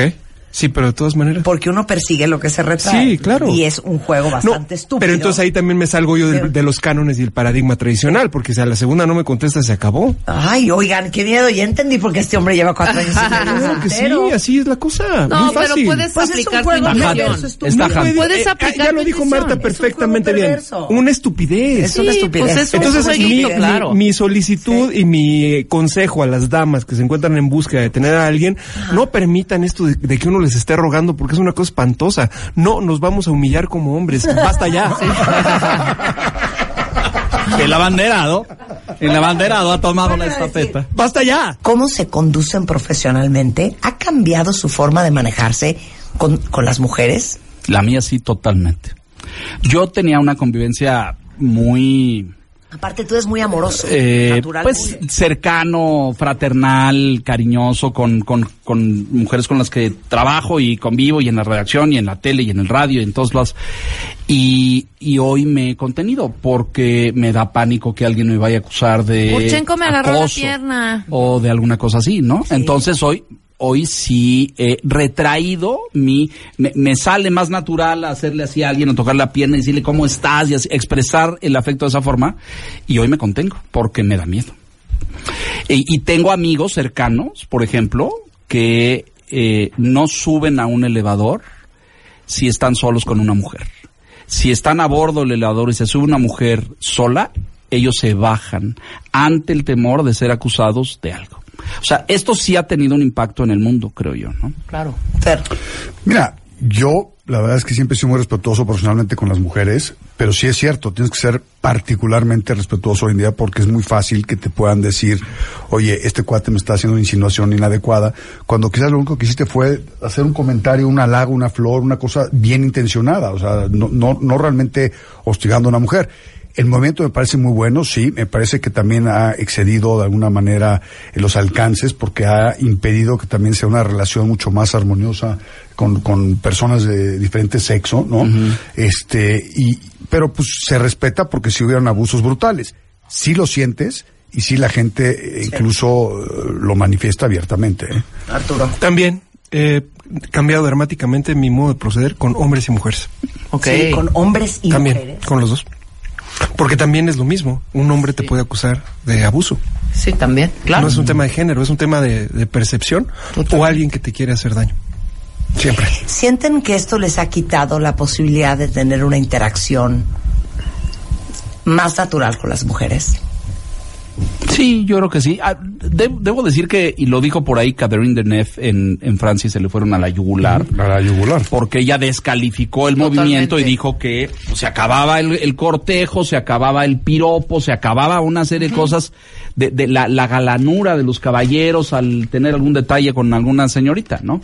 Yo creo que el, el problema es, pues nuevamente el péndulo y los extremos. Sí hubo unos locos que cometieron una serie de abusos y de cosas De terribles. acuerdo. El caso del señor Weinstein en Estados Unidos es verdaderamente intolerable. Eh, a lo mejor hay otros que no son tan críticos, ¿no? Y que eran una lisonja, un piropo, alguna cosa así. Pero ¿dónde pintas la raya, no? ¿Dónde está la diferencia entre se excedió y no se excedió? Las mujeres dicen que eso está clarísimo y siempre sabes cuando un hombre tiene más intenciones o, o intenciones ulteriores. Yo, yo no sé, pero yo sí he cambiado mi conducta, ¿no? Pero sí es muy claro que hoy como hombre, si una mujer te llega a acusar de que la hostigaste, te la vas a pasar muy mal Claro. en muchos sentidos. Sí. Y a contrario, verdad. es, es- sí, no sea Claro, verdad, exacto. claro. Y, y- y lo más delicado es que como hombre, al revés, ¿no? Si, si tú eres víctima de un acoso de una mujer hacia ti, pues es difícil que te la pases mal porque siempre van a proteger a la mujer. No, por el amor de Dios, pues nomás ve este güey, ve a esta chava, cómo esta chava está haciendo este pase o este coqueteo contigo, ¿no? Claro. Oye, eh, preguntan aquí varias cuentavientes. ¿Saben lo que quieren saber de ustedes? ¿Qué? Nada así de la vida, del amor, de la paternidad. Fíjense bien lo que les voy a preguntar. ¿Cómo puede una mujer saber, y se los pregunto a ustedes porque los tres son mayores de 50 años? No, yo todavía no. ¿Cuándo tienes? Voy a cumplir 49. Ah, no, eres una Bueno, todavía puedo. puedo. Muy bien. Son hombres hechos y derechos. No, claro. Sí, claro. ¿Quieres saber esta cuenta ¿Cómo sé cuando un hombre quiere en serio conmigo? ¿Llevo mano? ¿Llevo mano? Venga, venga, venga. Venga. Ok, ya, vete con todo. Este es consejo para la cuenta Sí. consentido. Es muy importante. Ok.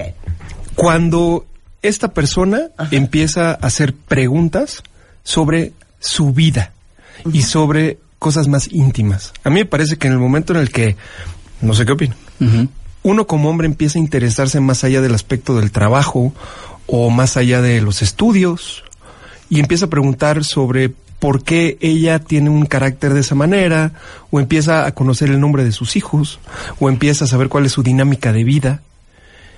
En ese momento cuando pasas esa barrera es que la mujer realmente está entrando a tu corazón. ¿Sí? Sí. ¿Quién va? Pues mira, en mi caso, eh, sin lugar a duda fue un proceso de, de conocimiento. No, no es tu caso. No, no, Ah. claro que es mi caso. No, no, es cómo puede una mujer saber que un hombre Ah, quiere en serio en general. Entonces, ¿qué te quieres saber de mí? No, No. no, que- ah, en general.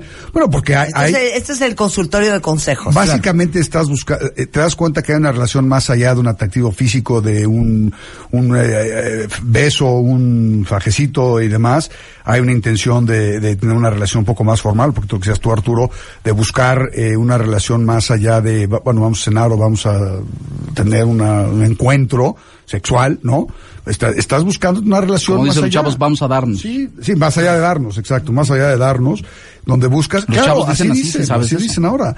O sea, cuando realmente estás buscando una, pues, una interacción mucho más seria, ¿no? Yo creo que... No, pero están dando yo- datos muy ambiguos. No, Sí, no está muy claro. Sí, es que- ambigüedad, pero ¿cómo sí. no? Es que- es da- que- den más A ver, facts, a, la- a más, la dama más- le respondemos otra cosa muy importante. Hoy existen tantos recursos tecnológicos que cuando uno empieza a citar a la dama o le escribe por texto y empieza a lanzar textos que van más allá de lo convencional, ahí hay un interés. Cuando uno manda canciones, cuando uno quiere hablar Ay, con la dama lindo, antes de dormir claro. por la Claro. noche.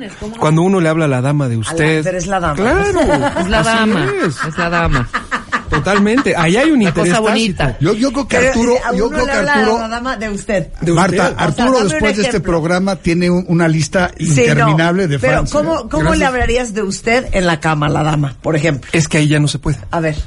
En, en el momento del hecho, sí. eh, pues serían temas muy eróticos. Incluso invité a una dama hace poco a, a escribir capítulos. Le, le pedí que pudiéramos escribir un capítulo de nuestras aventuras eróticas para después poderlas poner en un libro y estimularnos después con ellas. ¿Y aceptó? Sí, claro, totalmente. ¿Y hay textos al respecto? Todavía no hemos iniciado esa, esa etapa, pero Lo epistolar todavía no sucede, correcto. Absolutamente. Otro, otra cosa muy importante es colaboren. Que es eh, la dama que, que nos está haciendo las preguntas, que colabore, que colabore, invite a generar colaboraciones especialmente culinarias que no tienen Culina- nada que ver Ahí con la van, parte trasera, sino con la comida. Eh, hacer cosas totalmente fuera, porque ¿qué haces cuando estás en el corte? Sales, cenas, vas al cine, vas al baile, alguna cosa así, etcétera. Pero ya cuando rompes todo eso y haces como, oye, ¿y si, y si vamos a caminar? ¿No? O si sacamos a los perros, o si cocinamos un pastel, o si, donde ya no tienes que quedar bien con nadie, ni mira, venía bien perfumado para ir al baile, o venía, sino que solamente estás conviviendo porque disfrutas la compañía del otro, ahí hay una clara señal de que la cosa va en serio. Ahí está, qué bonito. qué? ¿Saben cómo se le nota a un hombre que quiere en serio contigo? ¿Cómo? ¿Cómo? Le brillan los ojitos. Se nota. Se nota, exacto. Pero no me estás diciendo nada. No, has sido muy te estás quejando, te estás quejando que somos ambiguos. para, para apreciar lo que acabo de decir. Porque ahora sí que actions speak louder than words. Muy bien. Con esto nos vamos, cuentavientes, no se vayan ustedes, hay mucho más el resto de la tarde en W Radio. De hecho, después del corte, Carlos Loret con todo lo que ha pasado en México y en el mundo. En Así las Cosas, emisión de la tarde, solo en W Radio. Why do stars fall down from the sky every time you walk by? Just like me, they long to be close to you. On the day that you were born, the angels got together and decided to create a dream come true. So they sprinkled moon dust in your hair and golden starlight in your eyes of blue. And that is why all the girls in town follow, you all around. Just like me, they long to be